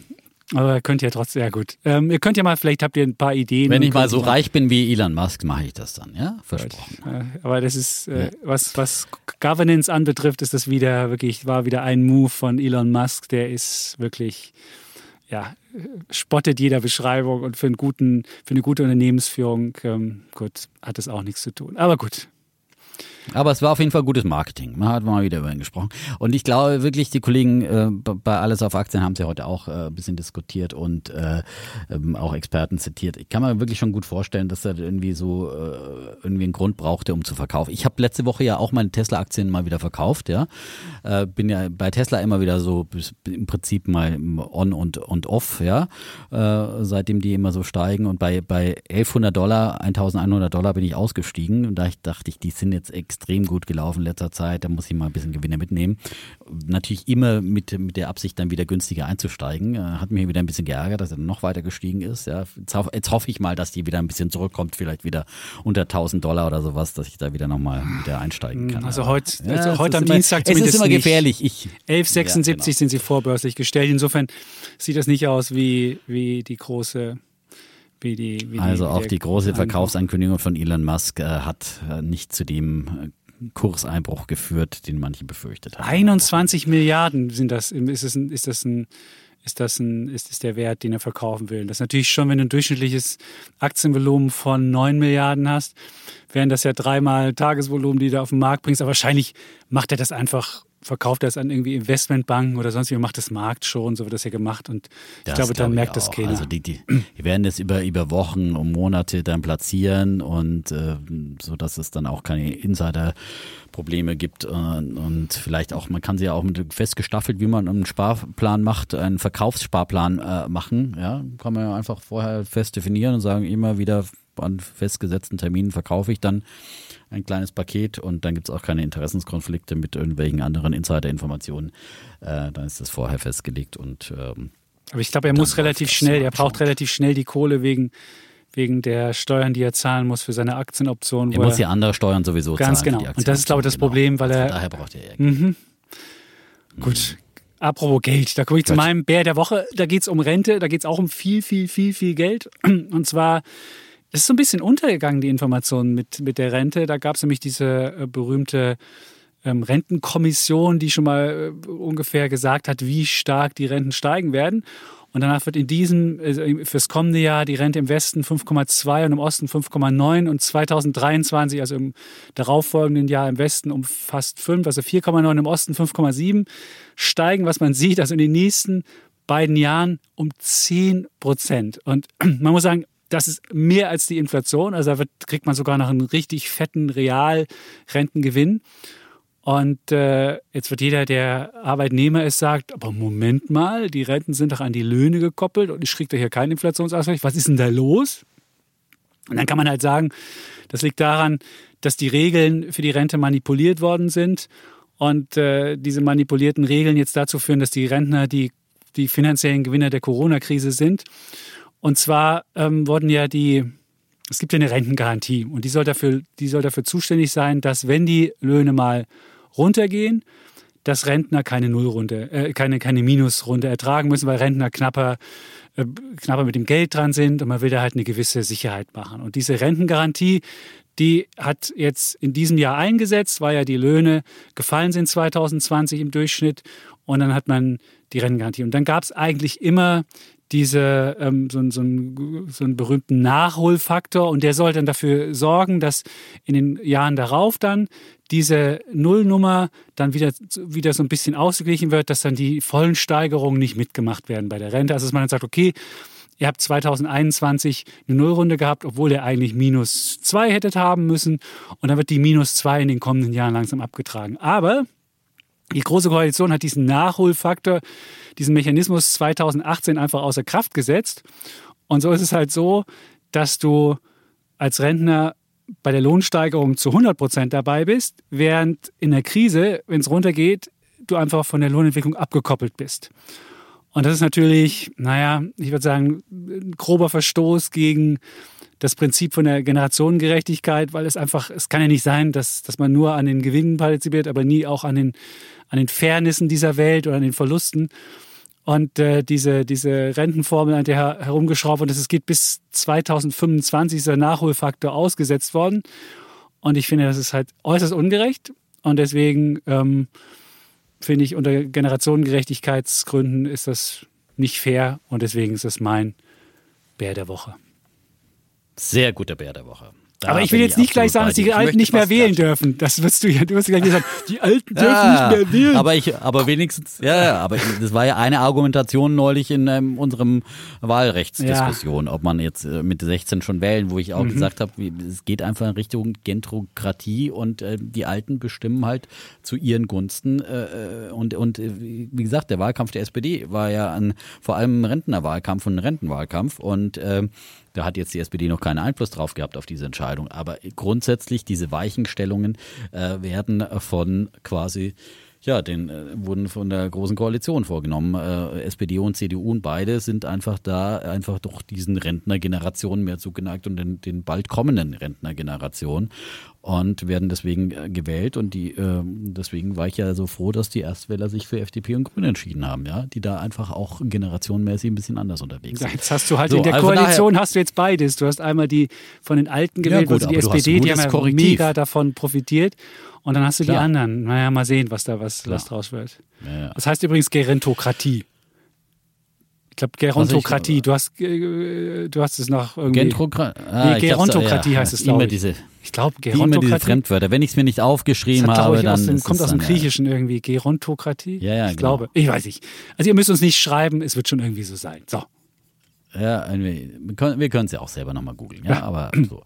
Also, oder den Podcast von damals, da habe ich es richtig ausgesprochen und die Herleitung nochmal erklärt. So, äh, wir müssen jetzt, müssen wir doch wieder ein bisschen aufs Gas gehen. Ja, ja, jetzt ne? musst du nochmal also, deine Bullen schnell machen. läuft schon wieder. Ich meine, mein Bulle der Woche. Der, eigentlich Was? wollte ich den ausführlich machen, weil das wirklich äh, Buchvorstellung? Ähm, spannende Geschichte. Ein kein Buch diesmal, ja, aber immerhin ein äh, IPO, ein äh, Börsengang und es wird der größte Börsengang Indiens. Äh, Derzeit läuft die Zeichnungsfrist. Die hat äh, gestern am Montag begonnen und äh, die Zeichnung läuft noch bis Mittwoch und geplant ist dann die Erstnotiz dieser Aktie am kommenden Montag. Und ähm, das wird, ähm, und das ist dann der, der Montag, der 15. November, ne, für alle, die, damit man sich hier auch auskennt. Und dann sollte es möglicherweise diese Aktie auch bald äh, in Deutschland äh, geben, äh, dass man die hier kaufen kann, denke ich mal, bei so einer großen Aktie. Ähm, und zwar geht's um die Online, die größte äh, Online-Bezahlplattform Indiens, PayTM. Äh, die Mutter, der Mutterkonzern, unter der das Ganze firmiert, ist äh, 197 Communications Limited. Ähm, aber äh, im Prinzip ist dann immer von PayTM die Rede. Ähm, muss mal gucken, wie dann die Aktie tatsächlich heißt. Äh, das konnte ich jetzt, aber es war eigentlich dann immer doch in den Veröffentlichungen auch von, von PayTM die Rede und ich denke mal, dass sie die dann auch äh, auf jeden Fall dann umbenennen werden oder, oder so benennen werden, PayTM. Beide Namen kann man dann eben nach denen suchen. Klingt wie PayPal. Das, Ha? Klingt wie PayPal das ist, so ein bisschen. Das ist was wie PayPal, aber es ist viel mehr als PayPal. Oh. Es ist wirklich eine Online-Bezahlplattform. Ich äh, erkläre es dir. Du darfst jetzt äh, erstmal schweigend, staunend mhm. zuhören. Und wenn du noch was anzumerken hast, nachher reden, wenn ich dir das Wort erteile. Ja? Sehr Nicht gut. wieder alles dazwischen gackern. Ja, so. Äh, also, ich versuche ich versuche auch schnell durchzukommen. Also, ähm, die wird wahrscheinlich dann, wird bewertet jetzt aktuell mit 20 Milliarden Dollar. Das ist äh, natürlich eine, eine satte Bewertung äh, zum Börsengang. Und das Unternehmen äh, wird wahrscheinlich dann um, um, um die zwei Milliarden Euro einsammeln durch diesen Börsengang. Ähm, und äh, sie bieten auf der einen Seite neue Aktien an für 1,1 Milliarden Dollar, die dann ins Unternehmen fließen und äh, dann verkaufen aber auch ein paar Anteilseigner des Unternehmens für 1,3 Milliarden Dollar Aktien. Das sind jetzt nicht zu, zu viele, die da sich trennen. Und ähm, man muss sagen, der erste, der erste Ritterschlag für dieses Unternehmen sind wirklich seine Altaktionäre. Das ist wirklich eine, ja, äh, ein Who is Who. Ähm, die größten, und äh, da können sich jetzt die Alibaba-Aktionäre freuen, ähm, die sind nämlich yeah. mit dabei sozusagen, weil äh, Alibaba selber hat sieben Prozent und die Ant Group, die ja auch zu Alibaba gehört, hat 30 Prozent und es passiert, das Erstaunliche ist dass es genau ein Jahr nach dem gescheiterten Börsengang ähm, der Ant Group in China passiert. Also gibt es dann für die Ant Group doch auch wieder mal Grund zur Freude. Ähm, dann haben SAIF Partners, die auch äh, eine chinesische Holding sind, 17 Prozent. Und die Softbank Vision, äh, äh der Vision Fonds hat 18 Prozent. Ähm, und, ähm, und Berkshire Hathaway. Also der gute alte Warren Buffett ist auch dabei, immerhin mit drei Prozent. Also von wegen, äh, Warren Buffett hat alles verpennt, so ist es ja auch nicht. Er steigt ja auch mehr und mehr in, in ähm, Tech-Unternehmen ein, natürlich auch getrieben durch seine neuen Partner, die er da hat äh, und ähm, hat da immer wieder ein gutes Händchen bewiesen und es garantiert keiner, der jetzt hier aussteigt, sondern dir ist er dann auch immer langfristig dabei. Ich denke an so äh, Unternehmen wie BYD äh, in, in China, wo er dabei ist, Snowflake, wo er von Anfang Anfang an vorbörslich dabei war und so weiter und so fort. Also, äh, das ist schon mal ein Pluspunkt. Die Altaktionäre, die auch wirklich tiefe Taschen haben und hatten und schon viel Geld reingesteckt äh, haben, denn das Ganze ist natürlich immer noch eine Cashburn-Maschine. Ähm, es ist, ähm, die, äh, es ist wie gesagt ein Fintech. Es ist ähm, äh, das führende, also es ist quasi ein Synonym in Indien, so wie ich das gelesen habe, für fürs äh, mobile Bezahlen. Äh, ist es ist einfach PayTM der Begriff schlechthin, äh, wie Googlen oder Tempotaschentücher. Und ähm, groß geworden sind Fintechs äh, seit 2016 erst in, in, in Indien, weil äh, damals die Regierung von Modi äh, ja angefangen hat und äh, die Nutzung der quasi ein halbes Bargeldverbot eingeführt hat und die größten Geldscheine quasi äh, gestoppt hat.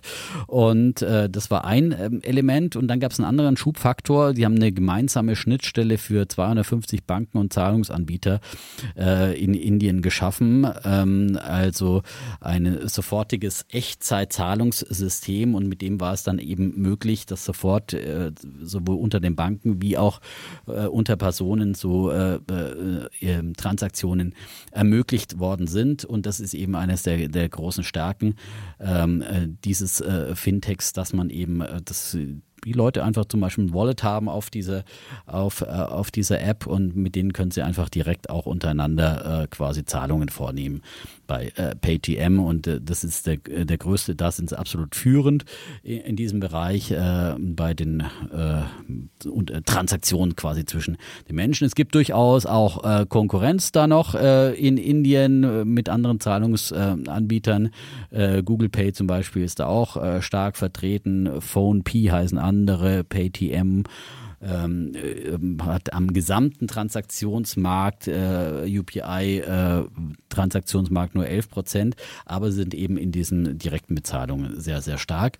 Und ähm, was natürlich auch äh, gut ist, sie sind, sie haben viel mehr eben als nur äh, ähm, ein ähm, quasi ein Zahlungsdienstleister. Sie haben äh, einfach ständig ihre, ihre App attraktiver gemacht und, und immer wieder neue Möglichkeiten geschaffen. Sie sind eigentlich schon mehr so äh, fast ein E-Commerce-Anbieter, äh, was, sie, was sie alles anbieten. Äh, also sie haben eine Wallet, auf jeden Fall eine digitale Wallet drauf. Äh, sie haben äh, Ticket-Booking-System. Sie haben ähm, äh, Flight-Booking-System mit drauf. Eine Consumer-Shopping-App haben sie.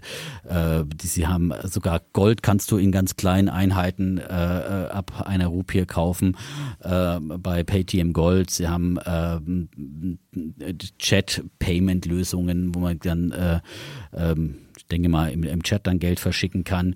Und äh, sie haben eben auch in, äh, Pay äh, TM Money für Investment und, und Wealth Management, Vermögensverwaltung und Investment-Ideen. Also das Ganze ist dann auch eine, eine Broker-App letztendlich und, und, und. Also sehr, sehr, sehr viele Anwendungen. Ähm, Kommen wir vielleicht zu den Negativen, das sind sicherlich die Zahlen, da ist noch äh, viel äh, Fantasie dann äh, mit drin, viel Hoffnung. Äh, die äh, Umsatzbetrug äh, äh, im vergangenen Jahr 32 Milliarden Rupien, habe es umgerechnet, 430 Millionen Dollar, also nicht besonders viel. Das gibt dann ein Kursumsatzverhältnis äh, zum letzten Jahr auf diese 20 Milliarden berechnet von ungefähr 46. Äh, und natürlich machen sie Verluste, wie sich für ein gutes Startup gehört, 230 Millionen ähm, ähm, Dollar im letzten Jahr. Und sie, im Börsenprospekt steht auch, dass sie auf absehbare Zukunft dann weiterhin Verluste schreiben werden. Aber ähm, ich finde es eine super spannende Geschichte. Ich fand Indien schon immer super spannend, als ich das mal bereist habe. Ähm, Markt mit 1,4 Milliarden Menschen, äh, das zweitgrößte Land äh, nach China ähm, und ähm, profitiert momentan natürlich auch äh, davon, dass äh, viel Fokus auch auf die Digitalwirtschaft in Indien gelenkt wurde durch die Regulierung in China. Viele haben sich, äh, Investoren haben sich abgewandt aus China und suchen jetzt in Asien nach anderen Investmentmöglichkeiten. Deswegen gibt es auch wahnsinnig wahnsinnig viele Startups momentan, viele Einhörner, die da in letzter Zeit entstanden sind in China und die Aktienbegeisterung wächst auch immer mehr in Indien. Da haben sie noch extremen Nachholbedarf. Ich glaube, nur drei Prozent der Bevölkerung sind. Also es gibt in, in all diesen Feldern, wo sie jetzt aktiv sind, enorme Wachstumschancen. Und äh, ist eine junge Bevölkerung, ist eine wirtschaftsfreundliche Regierung. Und äh, ich glaube, das Umfeld stimmt. Und äh, wenn man hier so eine führende Stellung hat, sie haben äh, 300 äh, 35 Millionen Kunden, glaube ich, insgesamt äh, schon, äh, so, so habe ich die Zahl versteckt. Äh, ja, so, so, also das ist, ist, ist diese Range, über 300 Millionen Kunden auf jeden Fall, die sie haben und äh, 337 33 Millionen Kundinnen und Kunden, habe ich es gefunden. Und ähm, inzwischen haben 500 Millionen ähm, Inder haben äh, Smartphones. Ähm, das ist aber immer noch eine geringere Penetration äh, als in, in, in China. Also da ist auch noch Wachstumspotenzial im, im Smartphone-Markt insgesamt und das sind ja dann alles wieder auch potenzielle Kunden für solch eine Handybank. Und äh, da gibt's also Wachstumsfantasie in allen Bereichen. Und äh, deswegen finde ich das ein sehr, sehr spannendes IPO. Ich werde mir die Aktie dann auf jeden Fall mal auf die Watchlist legen und äh, sobald sie dann auch in Deutschland handelbar ist, äh, versuchen einzusammeln. Äh, wahrscheinlich wird die natürlich auch gefragt einzusammeln. sein. Einzusammeln. Vielleicht ein bisschen eine kleine Abkühlungsphase abwarten und mal gucken, ob man da irgendwie nochmal günstigen Fuß reinkriegt in die Tür bei PayTM. Schön. Aber weißt du, wie viel PayPal wert ist? Ich meine, die jetzt, die fallen heute am Dienstag 6%, weil sie schlechte Zahlen hatten, aber sind trotzdem mhm. 260 Milliarden wert. Gut, aber sie sind weltweit aktiv und natürlich haben die eine Marktstellung, äh, die dann äh, eine ganz andere Marktstellung ist. Auf der anderen Seite haben sie ja halt rein äh, Fintech-Zahlungsdienstleistungen, die sie, die sie anbieten. Die machen Geld ähm, wie Heu. Die haben richtig mit, mit, die haben eine Marge von 23 Prozent. Ja. Also insofern, äh, die machen auch schon Geld. Aber ich, ich wundere mich nur, dass so ein indisches Ding, was so viel kann, dann nur 20 Milliarden wert ist. Irgendwie ja gut, weil es halt eben noch, wie gesagt, äh, wenig Umsätze hat, wenig äh, hohe Verluste und so weiter und das so fort. Mit 300 und, Millionen Kunden, was machen die denn? Machen die nichts? Ich stelle mir vor, wie viel hast du vorhin gesagt, machen die Umsatz? Du kannst sagen, 300 Millionen Kunden haben sie. Wie viel Umsatz ja. haben sie gemacht? Ja. Haben sie ein, 300, Moment, 300 Millionen haben sie einen Euro Umsatz ein, gemacht. Ein mit, Dollar mit Umsatz pro Kunde. Glückwunsch, ja, da ist noch richtig was drin. Den Markt kannst du noch penetrieren. Da, da, ist noch was, da geht was. Ja, da ist, man sieht halt, da ist noch, ja, ich meine, wie gesagt, ich habe das noch nicht ausprobieren können. Ich gehe mal davon aus, dass sie, um Wachstum eben, um Kunden zu akquirieren, äh, viel äh, kostenlose Transaktionen einfach anbieten, mhm. dass sie damit einfach nichts verdienen, ja. Okay. Und äh, quasi auch keinen kein Umsatz verbuchen. Also es ist ja jetzt nicht der Umsatz, wenn du von, von was überweist, ja. Also es ist der, der Innenumsatz, wo du, wenn du eine Marge machst, also wenn du jetzt 100 Euro von A nach B überweist und dabei 0 Euro Umsatz, äh, 0 Euro Marge machst, verdienst Nein, du nichts. Okay, ist, gut, dann, ja, dann, genau. mag das, dann ähm, mag das okay sein. Dann haben sie vielleicht und, sowas. Ähm, oh? Also daher, ich glaube, die haben in allen Segmenten haben die einfach äh, Wachstumspotenzial und äh, klar, muss dann irgendwie auch kommen. Aber wenn du halt schon mal so eine Marktstellung hast, wenn du diesen starken Markennamen hast, wenn du der Begriff bist, äh, wie gesagt, sowas wie PayPal einfach und, und in äh, 330 von 500 Millionen Handys äh, 330 Kunden hast, dann ist es schon also eine extrem starke Marktdurchdringung, finde ich. Und äh, das ist halt dann auch irgendwie ein Selbstläufer. Und dann, klar, kannst du immer wieder neue Services und irgendwann kommt dann das Geldverdienen ganz automatisch, ja. Und dann kommt auch die Marge. Also das hat man ja immer wieder bei den, du musst halt erstmal so ein Geschäftsmodell ausrollen, brauchst die, die, die Masse und dann irgendwann, das äh, hat, haben all die anderen großen äh, wie Amazon, was auch immer und äh, auch PayPal und so weiter gezeigt und irgendwann, zack, legst den Schalter um und dann verdienst du Geld. Na gut, Amazon will ja im vierten Quartal nichts mehr verdienen. Mal ja, sehen. mal kurzfristig. Das ist ja, aber das gab es solche Quartale, gerade in Weihnachtsquartalen gab es das immer wieder bei Amazon und danach sind sie dann wieder immer wieder gestärkt dann äh, daraus hervorgegangen, weil sie einfach investiert haben. Und es ist immer die Frage, äh, investiert man das Geld, dass man dann äh, oder oder äh, hat man einfach nur so Kosten, laufende Kosten, die einen auffressen und äh, das sind ja die Unterschiede, ne? durchaus. So. Super, jetzt komme ich mal schnell zu meinem Bullen. Wir haben ja dann noch eine ganze, ein ganzes Metaverse zu, ja, oh. zu diskutieren, was ja größer als das Universum ist. Und da kann man ja eigentlich wahrscheinlich stundenlang drüber reden. Und da wollen wir auch ein paar Aktien noch nennen. Deswegen komme ich schnell zu meinem Bullen der Woche. Das ist jetzt auch keine Aktie. Es geht darum, ich habe mich mal ein bisschen umgeguckt, mich hat jemand darauf aufmerksam gemacht, man kann sich die Börsenumsätze äh, von, von Lang und Schwarz, gibt es jemanden, der eine richtige Tabelle da führt und dann kann man genau sehen, wann läuft da was und wie ist das Börseninteresse. Und da habe ich jetzt festgestellt, dass in den letzten zwei Wochen das Aktieninteresse wieder richtig massiv angestiegen ist. Und deswegen ist mein Bulle der Woche auch das Aktieninteresse. Und man kann halt sehen, welche, hm, welche wow. Umsätze da gemacht, gemacht worden sind. Und man sieht es auch sehr schön bei unserem äh, Tagespodcast Alles auf Aktien. Da sieht man auch, wie die Hörerzahlen oder die Abrufe wahnsinnig in die Höhe gehen. Auch da kann man feststellen, dass das Aktieninteresse nach oben gegangen ist. Und dann gab es noch eine Studie von, von Whitebox und die haben mal geguckt, wer ist denn so von diesem Aktieninteresse der große Profiteur? Und da gibt es wieder ein Phänomen, was wir auch schon häufiger hier besprochen haben, Innovators Dilemma. Die gesamten neuen Depots oder beziehungsweise äh, drei Viertel der neuen Depots werden bei diesen digitalen Anbietern gemacht und nur 23 Prozent bei traditionellen Anbietern. Du siehst, die ganzen traditionellen Banken, die versuchen, ihr altes Geschäft noch zu retten, haben es halt nicht fertiggebracht, mal eine richtig coole App auszurollen und mal wirklich ein cooles Produkt zu machen. Die haben ja die ganze Regulierung, das haben die ja alles schon. Die müssten ja eigentlich nur, nur eine App machen, eine coole Sparkassen oder sonst wie. Aber nichts. Also wenn du S-Broker dir anguckst, die kräpeln da mit, mit Kundenzahlen rum, da denkst du so, what, das kriegen andere in einer Woche. Also es ist wirklich ein faszinierendes Problem, dass wirklich. Aber die verdienen halt mit ihrem Frank Thelen richtig Geld, wenn der für 20 ja, Euro. Aber ja, wenn, wenn der noch als, als alter Kunde da ist. Aber diese gesamten neuen Depots sind alles bei den, also fast alles bei den traditionellen Anbietern. Dann habe ich mal geguckt und das hat die Studie auch so schön gezeigt. Was ist der Tag mit dem größten Aktieninteresse? Und es ist der Defner und Schäbitz Tag. Es ist der Dienstag. Ha. Es ist der Dienstag. Dienstag ist Der der Höhepunkt des Aktien ist Dienstag und der zweithöchste Punkt ist der Mittwoch. Bei den Defner und Schäbitz Abrufzahlen ist so Dienstag ist der ist der leider der zweithöchste äh, Abruf und der höchste Abruf Das ist immer Mittwochs. Aber du siehst, also wir haben es geschafft. Mit unserem Dienstag haben wir in Deutschland Ja, das Aktieninteresse. genau, also wenn es ge- eines Be Be Ja. Beweises Wenn- wenn- bedürfe, also- dann das.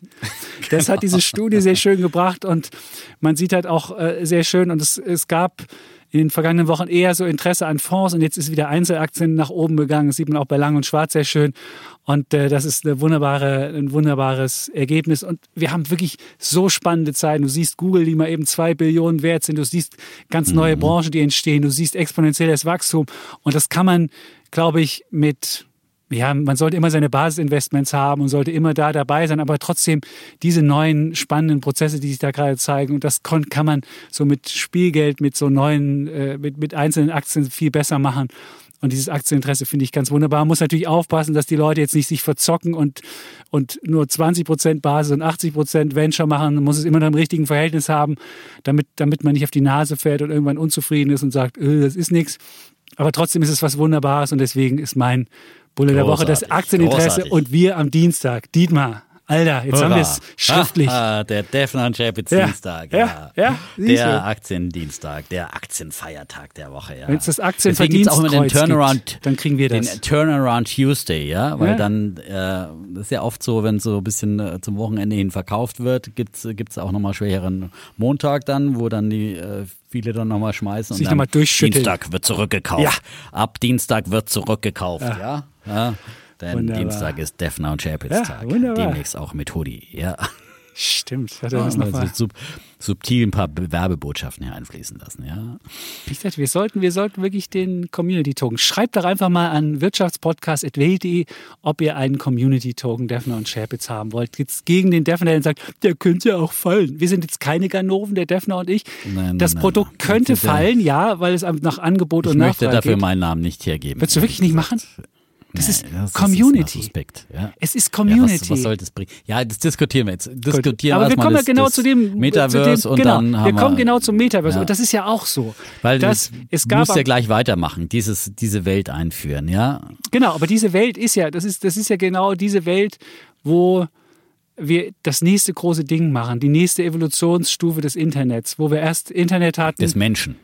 Nicht des Menschen unbedingt. Das ist das Internet, Okay. was sich weiterentwickelt und der Mensch, der sich dann in diesem Internet bewegt. Wir hatten ja erst die normale Stufe des Internets. Das erste war ja so auf dem, auf dem Desktop, dann hatten wir soziale Netzwerke auf dem Handy, da hatten wir auch so ein bisschen Communities und jetzt wird das Internet quasi zu so einem dreidimensionalen Ort gemacht, zu einem Metaverse, wo, na, wie soll ich sagen, die virtuelle Welt mit der physischen Welt in irgendeiner Form miteinander ja, verschmelzt. Und ich würde mal sagen, das sind so Konvergenz von, von verschiedenen Megatrends wie Online-Spiele, soziale Netzwerke, nutzergenerierte Inhalte und das kommt alles zusammen.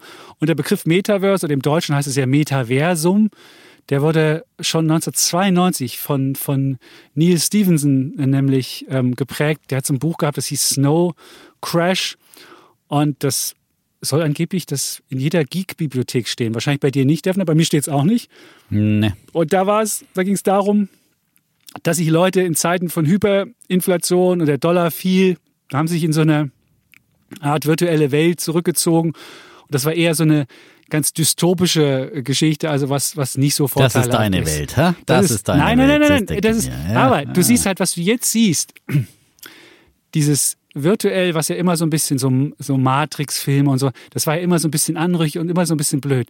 Jetzt durch Covid ist das ja wirklich destigmatisiert worden. Wir reden jetzt einfach so über, über, eine, über eine Leitung. Wir kommunizieren morgens, machen wir unsere Konferenzen über Teams. Und diese, diese neue diese neue, ähm, wo virtuelles mit physischer Welt irgendwie schon ein bisschen, so ein bisschen die, die Grenzen verschwimmen. Das ist, glaube ich, das hat einen mega Schub bekommen durch durch Covid. Man sieht viele, die Spiele, die erst Spiele erst in der Community waren und so auf, auf dem Handy hin und her gespielt haben. Und jetzt treffen die Leute sich beispielsweise zu Konzerten in so virtuellen Räumen. Bei, bei Epic Games macht das ähm, ähm, die, die, die Konzerte stattfinden lassen zusammen mit ihren Leuten. Du siehst halt auf einmal, werden riesen Events gemacht. Du siehst wenn du Bildung beispielsweise feststellst, hast du ja festgestellt, wenn du über Zoom eine Bildung machst, das funktioniert ja nicht wirklich. Aber was du dann machen könntest, du könntest dann dich in 3D-Räumen miteinander treffen und könntest Bildung ganz neu denken. Und beispielsweise Nvidia, die haben ja schon gesagt, das wird ein ganz neues Universum geschaffen werden, was unendlich skalierbar ist. Ich würde sogar sagen, es wird ganz viele Univers viele Metaverses geben, wo du dich in irgendeiner Form mit deinen Freunden triffst, mit den Leuten abhängst und, und, und da was machst. Äh, was, was ist da erwartbar? Bis 2024 gibt es so Prognosen, nachdem das Volumen dieser Metaverses auf 800 Milliarden Dollar erstmal ähm, geschätzt wird. Und wenn du überlegst, klassisches Wachstumsunternehmen wird ja mit, mit fünf bis zehnfachem Umsatz ähm, bewertet, würdest du damit acht Billionen Aktienwerte schaffen.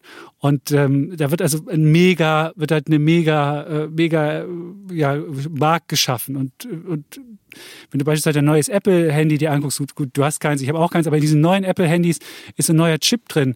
Der kann 500 Millionen Radar-Pings per Second empfangen. Also siehst schon diese, diese ganze ähm, Hardware ist dafür ausgerichtet. Überall äh, bringt, bringt Nvidia seine Chips rein und du siehst, also die, die Welt ist jetzt wird so langsam dahin entwickelt und dann funktioniert das alles. Und äh, deswegen kann ich mir vorstellen, dass da ein, ein riesiger, riesiger Markt entsteht. Und was sind die Profiteure? Ich nenne vielleicht mal ein paar, wo ich denke, was, wo richtig was passiert. Ja, kannst ja gleich mal sagen. Lass mich doch mal ganz kurz, Gut. kurz bevor wir äh, dann äh, nochmal zum, zum Investment Case kommen. Ähm, also, ich meine, ähm, in erster Linie ist jetzt erstmal eine Facebook-Geschichte, die dieses ganze Thema hypen, nee, weil sie natürlich Microsoft eine neue hat das Story. Auch. Nein. Das hat Snap, ja, das hat aber Microsoft, ich meine, jetzt in die Welt gebracht. Alle. Ja, sie haben es aber gehypt, hat es jetzt Mark Zuckerberg und äh, ähm, er braucht einfach eine neue Story, die er erzählen kann. Das ist ja ganz klar. Du hast ja Facebook auch schon öfters angezählt. Wir kennen alle die Probleme, die sie haben und jetzt müssen sie eine neue Geschichte erzählen von einer schönen neuen Welt, wo alles ganz toll ist, ja. Und ähm, ob dann gerade Facebook äh, derjenige ist, äh, der uns äh, diese neue Welt dann äh, erschaffen wird und äh, in der wir uns wohlfühlen und wo sich dann alle da in ihrem kompletten äh, noch nackiger machen in diesem Metaverse, in dem sie sich da in Form von Avataren äh, dann äh, abbilden eins zu eins äh, und ähm, dann dann ähm, ihre äh, Wohnung nachbilden und äh, und Unternehmen ihre ihre Konferenzräume nachbilden und ihre ganzen Betriebsgeheimnisse da in digitalen Konferenzen teilen werden. Also da ist äh, halt viel mega, mega, mega, was ich von dir gehört habe, ja. mega, meta. Ähm, und äh, ich glaube, dass einfach da naja, es wird ein wunderbares neues Narrativ erzählt, äh, eine wunderbare äh, äh, Story und äh, natürlich wird das Internet sich weiterentwickeln, wie es sich immer weiterentwickelt hat. Aber dass wir nur noch irgendwo als digitale Avatare unterwegs sind, also es ist, wenn wir eine Zoom-Konferenz machen, da sind es immer noch wir als Menschen, aber jetzt ein äh, digitales Abbild, ein Avatar, der jetzt für mich äh, eine Konferenz abhält, äh, ist halt dann irgendwo auch kein, äh, äh wir machen jetzt auch nicht in den, den, in den Podcast als Avatare, sondern als Menschen und das ist, was uns Menschen ausmacht und eben immer zu denken, wir können jetzt einfach ein ähm, äh, Abbild unseres Selbst äh, dann erschaffen und es sitzt dann alles so im digitalen Raum. Ich glaube, das ist, die Pandemie hat ja auch eins gezeigt, dass die Leute durchaus auch wieder äh, soziale Kontakte wollen. Ne? Man hat natürlich sich beholfen mit all diesen technischen Diensten und, und Möglichkeiten, aber es ist halt trotzdem einfach und jetzt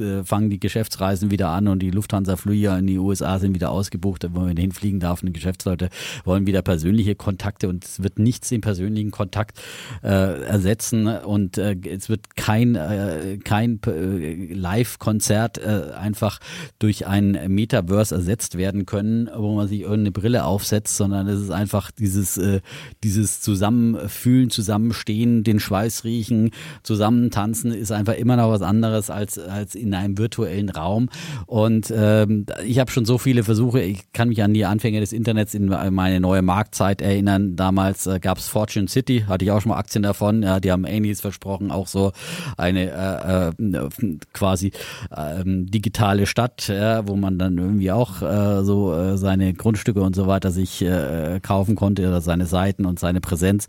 Ja, und dann hatten wir den großen Trend des Second Life. Ja, da war auch immer der Gedanke, dass wir hier alle unser unser Second Life dann erleben, wenn wir nach Hause kommen und uns da und das ist natürlich der Wunsch der der Internetindustrie, dass du für digitale Güter mit deinen Kryptowährungen dein ganzes äh, Geld ausgibst, um um, um digital da irgendjemand zu sein. Äh, das hat sich alles bisher nicht so bewahrheitet, wie das immer immer wieder als äh, Vision verkauft wurde und deswegen ähm, glaube ich auch nicht, dass dieses Metaverse, wo wir alle zu Hause mit unseren AR-Brillen, was ist denn aus der Augmented Reality, aus den, aus den, beziehungsweise Virtual Reality, Augmented Reality als Hilfeleistung für, wenn ich irgendwo eine Maschine repariere und dann eine Unterstützung kriege, wie bei Teamviewer oder sowas. Das ist ja eine Technik, die hilft, die mir Sinn, die Sinn macht. Aber nur sich eine VR-Brille aufzusetzen und dann äh, virtuell irgendwelche Welten zu erleben, äh, das ist, der Trend wurde schon seit Jahren versprochen. Er hat bisher noch nicht, überhaupt nicht den Durchbruch gebracht. Natürlich will Facebook versuchen, endlich mal unabhängig zu werden mit eigenen Geräten. Das verstehe ich ja wunderbar, diesen Gedanken, den Wunsch, ja, dass sie unabhängig werden von Apple, gerade wo sie viel mehr Reglementierung kriegen und von Google und dass sie gerne ihr eigenes Hardware-Kosmos erschaffen würden. Äh, allein mir fehlt der Glaube, dass dies wirklich dieses, dieses, dieses wahnsinnige nächste große Ding sein wird, wo wir alle äh, mit unterwegs sind und uns da komplett äh, drin wiederfinden und all unsere Aktivitäten da und äh, dass man da äh, quasi jetzt die ganz großen Wetten drauf abschließt, äh, da bin ich, da bin ich wirklich skeptisch, muss ich sagen. Das ist sicherlich für manche Anwendungen, das heißt wieder der Defner, der alte Mann, der versteht Krypto nicht, jetzt versteht er Metaverse nicht. Genau, ja. das würde ich dir jetzt so gleich um die Ohren hauen. Nein, genau, da kommt's gleich. Nein, so aber natürlich wird es da Anwendungen geben, ist doch klar. Und für Spieler, ja, und ähm, ich bin auch kein Spieler, das, kein Computerspieler, deswegen fehlt mir da vielleicht Siehst auch der Ansatz, kann ich mir schon vorstellen. Ja. Gemeinschaftliche Spiele, das wird funktionieren aber äh, das ist halt so ein Ding, was dann einfach auch aus dem Computer rauskommt. Äh, also, äh, aber aber zu sagen, ich muss ein, ein Konzert zusammen, gut, kann ich auch äh, zusammen wetten, das schauen. Das ist genauso ein Metaverse-Erlebnis, ja, weil alle äh, 14 Millionen Menschen jetzt gefühlt äh, zur gleichen Zeit am, am Fernseher sitzen. Ja, kann ich auch sagen, das ist das äh, wetten das Metaverse.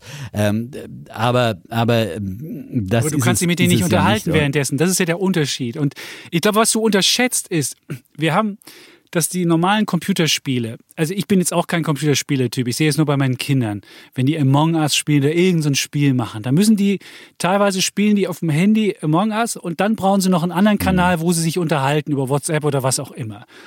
Und das sehe ich einfach, das ist einfach eine rückständige Theologie. Hä, wieso können die sich nicht einfach Gut, so treffen mit ihren Dingern? Jetzt musst du aber überlegen, wie viele Menschen auf dieser Welt spielen. Das waren vor ein paar Jahren noch 100 Millionen.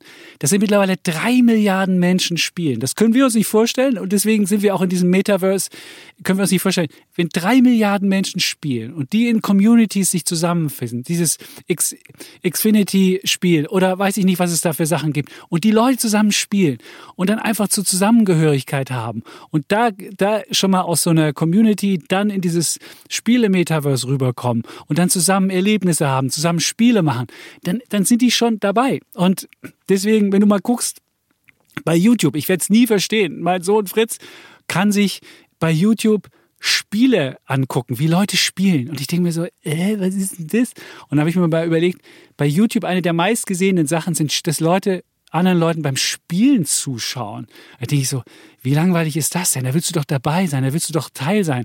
Und da merkst du, das ist noch das, das alte Internet, wo du da zuguckst. Du willst im Spiele-Metaverse sein. Du willst dann wirklich dabei sein. Du willst wirklich mit anderen dazu gucken. Du willst dich mit anderen unterhalten. Du willst dann in dieser, in dieser neuen Welt sein. Und das wird auf jeden Fall kommen. Das können wir uns jetzt nicht vorstellen, weil wir einfach in so einer, in so einer Welt aufgewachsen sind, wo man nicht spielt. Ich würde mir auch nie ein YouTube-Video angucken, wo ich jemand beim Spielen zugucke. Aber die, die jetzt die zukünftige Generation sind, die können das und die werden das machen. Ich kann mir das gut vorstellen beim, beim Lernen. Ich habe ja selbst an der Uni einen Kurs und stelle mir fest, bei, das es funktioniert natürlich, wenn du das über WebEx machst, aber wie viel geiler wäre das, wenn man sich in einem virtuellen Raum zusammentrifft, wenn man viel besser, wenn man viel besser miteinander interagieren kann, wenn man viel besser sich sehen kann dabei, wenn man, wenn man, das, das funktioniert, wenn man, wenn man Beispiele viel besser im, im, im Raum zusammen machen kann. Und das wird, das wirst du erleben. Die Leute in Äthiopien wollen vielleicht mal gute Bildung in Harvard haben. Das können die heute nicht. Das funktioniert auch nicht mit, mit, mit, mit irgendwelchen äh, Bildungsplattformen, wie sie heute sind. Aber wenn du, wenn du das im Metaverse machen könntest, der beste Professor, der kann die ganze Welt lehren. Da würde, was da für ein, für ein riesen, mega Geschichte entsteht. Natürlich will ich nicht bloß einen Avatar haben und durch die Welt haben. So, du kannst ja dann auch in, in so einer Art ja, ja Verschmelzung von Sachen. Schon. Also ich meine, das ist, ich kann Metaverse muss nicht unbedingt Konferenz machen. Ja, und, du kannst aber nicht äh, also, in 3D-Raum dich begegnen und kannst nicht. Aber du hast ein Metaverse ist nochmal eine ganz andere eine ganz andere Wahrnehmung, eine ganz andere Erfahrung und ganz andere Datendurchsatz, den du hast, eine ganz andere Hardware, die du dafür brauchst. Und dann sind wir nämlich bei den Sachen, die äh, was, was wirklich der große, der, der große Renner werden wird, wenn dieses Metaverse oder diese verschiedenen Metaversen entstehen. Und es gibt zwei, es gibt ja einen ETF, der heißt sogar Meta. Und da sind dann Werte drin wie, also Facebook, die ja jetzt Meta-Plattforms heißen, Unity Software, Roblox, also Spielehersteller, dann Billy Billy. Kennst du die? Billy-Regale? Nee, Billy Billy heißen die. Oder die sind Kondome gibt es auch noch Billy. von Billy. Dann gibt es AMD, mh. Coinbase, Alibaba, C-Limited, Snap, Micron Technologies, Lumen Technologies, Fastly, Skyworks Solutions, Take-Two, Activision, Qualcomm, Intel, Snowflake, Electronic Arts, Nvidia, United Microelectronics, Walt Disney, TSMC, Square oder Texas Instruments. Dann gibt es noch eine Liste von Goldman Sachs. Die haben auch so eine... Ähm, das war die Liste von Goldman Sachs, Entschuldigung. Das war die Goldman Sachs. Und dann gibt es noch mhm. diesen Meta-ETF und dann gibt es noch zusätzlich, ich gucke mal, was die noch zusätzlich haben. Tencent haben die noch drin, Apple, Immersion. Kein Facebook oder was? Oder? Doch haben die auch drin. Aber nicht das größte. Der, der Metaverse-ETF hat ganz oben Nvidia, dann Microsoft, dann Roblox und dann erst auf Platz vier erst ähm, Meta-Plattforms. Also jeder, der sich dafür interessiert und gucken will, was läuft denn da, der kann sich diesen, diesen, diesen Metaverse-ETF mal anschauen. Der ist auch, wird auch jeden Tag die Daten veröffentlicht. Da kann man sich das sich anschauen, welche Titel da drin sind. Natürlich Spielehersteller ganz vorne, natürlich auch Hardwarehersteller. Nvidia wird überall übergepusht. Und diese Aktie habe ich mir jetzt auch im Sparplan zugelegt, weil das ist einfach, das wird die nächste Billionen-Aktie sein müssen. Also die läuft ja und ja, läuft gut, und so läuft. Davon und ist läuft die ja nicht läuft. mehr entfernt, oder? Ja, die also, sitzt noch. Äh, ich bin auch froh, dass ich den, den den Leberfonds hat, der hat die ja auch schon lange mit drin, von daher bin ich da auch dabei.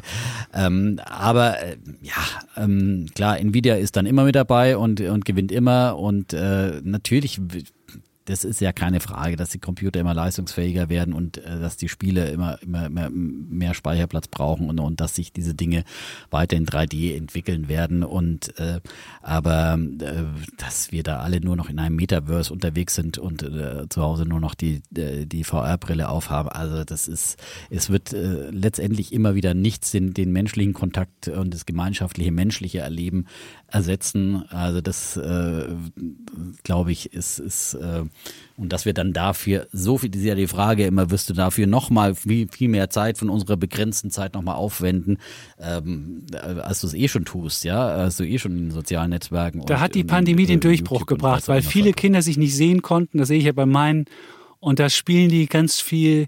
Also das Einfachste ist ja, wenn du einfach Schach gegeneinander spielst. Gut, das ist jetzt noch kein 3D-Ding, aber du merkst einfach, wie viel jetzt über über Computer miteinander äh, kommuniziert wird, was du heute über WhatsApp machst, das könntest du im Metaverse zusammen machen. Viel geiler. Da brauchst du, das ist, das ist ein viel besseres Erlebnis und du kannst viel besser mit deinen Kumpels abhängen in so einem Metaverse zusammen, als wenn du irgendwie äh, nur ein Computerspiel hast und dabei noch irgendwie WhatsApp offen hast, um mit ihnen zu telefonieren.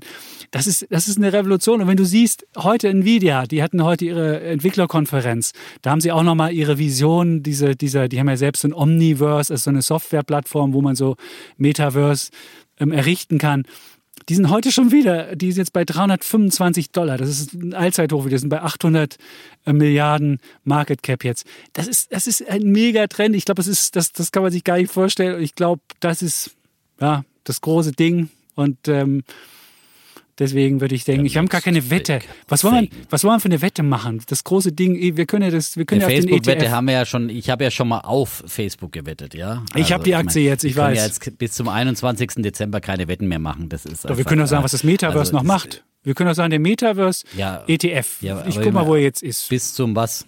Bis zum 21. Ja, gut, das ist jetzt, wir haben jetzt hier eine Jahresendrallye, wo jetzt natürlich alles läuft, das ist ja keine Frage. Und, äh, Dann sagen wir doch einfach, läuft besser ja als fragen, läuft besser als Besser was? als der Nasdaq 100, gut. sagst du, und ich sage, der gut. Nasdaq 100 ist besser. Ja, das okay. können wir gerne machen.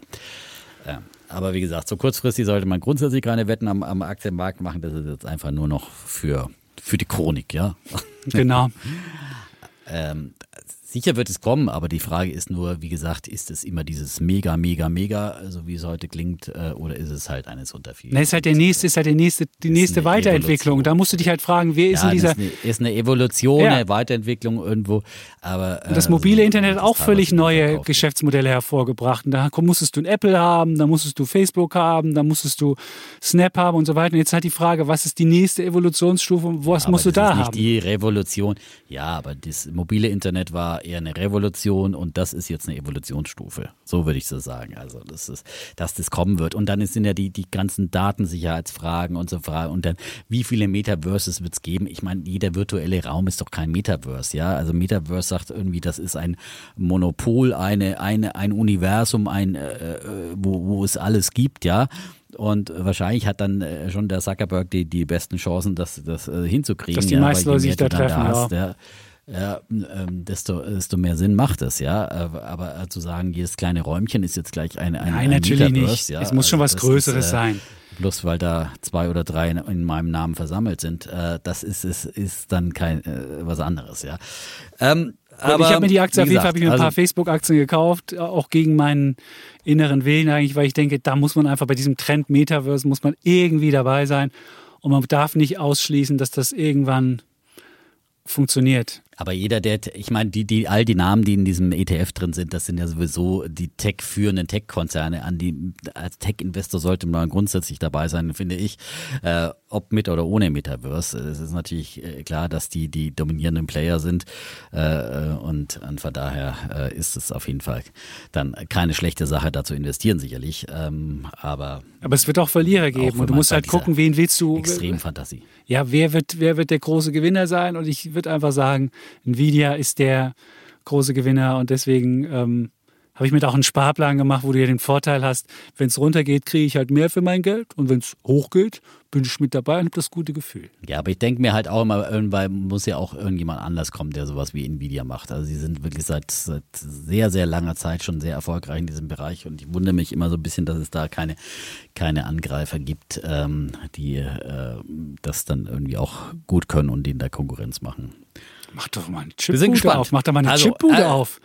Ja, dann machen wir das Der Infineon-Chef hat heute gesagt, es kommt, ja, Infineon-Chef hat, äh, hat heute gesagt, äh, es kommt bald die Chip-Blase, ja. Jetzt werden erstmal die Kapazitäten überall aufgebaut, mhm. ja, und man braucht irgendwie ein Jahr, bis man so eine, so eine Chipfabrik auf, auf Der klassische äh, zieht und dann ja. nochmal ein halbes Jahr, bis man sie so richtig zum Laufen bringt und danach dann schwimmen wir alle in Chips, ja. Und Aber das ist eher die Billo-Chips von Infineon. Speicherkarten. Nee, ja, ja. nicht die, schauen, nicht die Nvidia-Chips. Nvidia-Aktie passiert. Derzeit ist ja, ja, so, dass Nvidia, da werden ja sogar, das hat der Kollege erzählt, dass sogar Laster mit, mit Grafikkarten überfallen werden, weil, weil man da die, die nötigen Bauteile bekommt, die gerade wirklich knapp sind. Ich glaube, die, die Chips, die du ja. ins Auto einbaust, die so semi-klug sind, da wirst du irgendwann einen, einen über Überhang haben. Aber für so wirklich Nvidia-Chips, wo es wirklich darum geht, du musst überlegen, 3D, was du da für Datenmengen hast, was du da für, für Verarbeitungskapazität brauchst. Das ist, äh, ich glaube, da brauchst du kein Billo-Chip, wo du irgendwie ein Auto mitsteuerst, äh, Fenster runter, Fenster hoch, aber für, für aber richtig.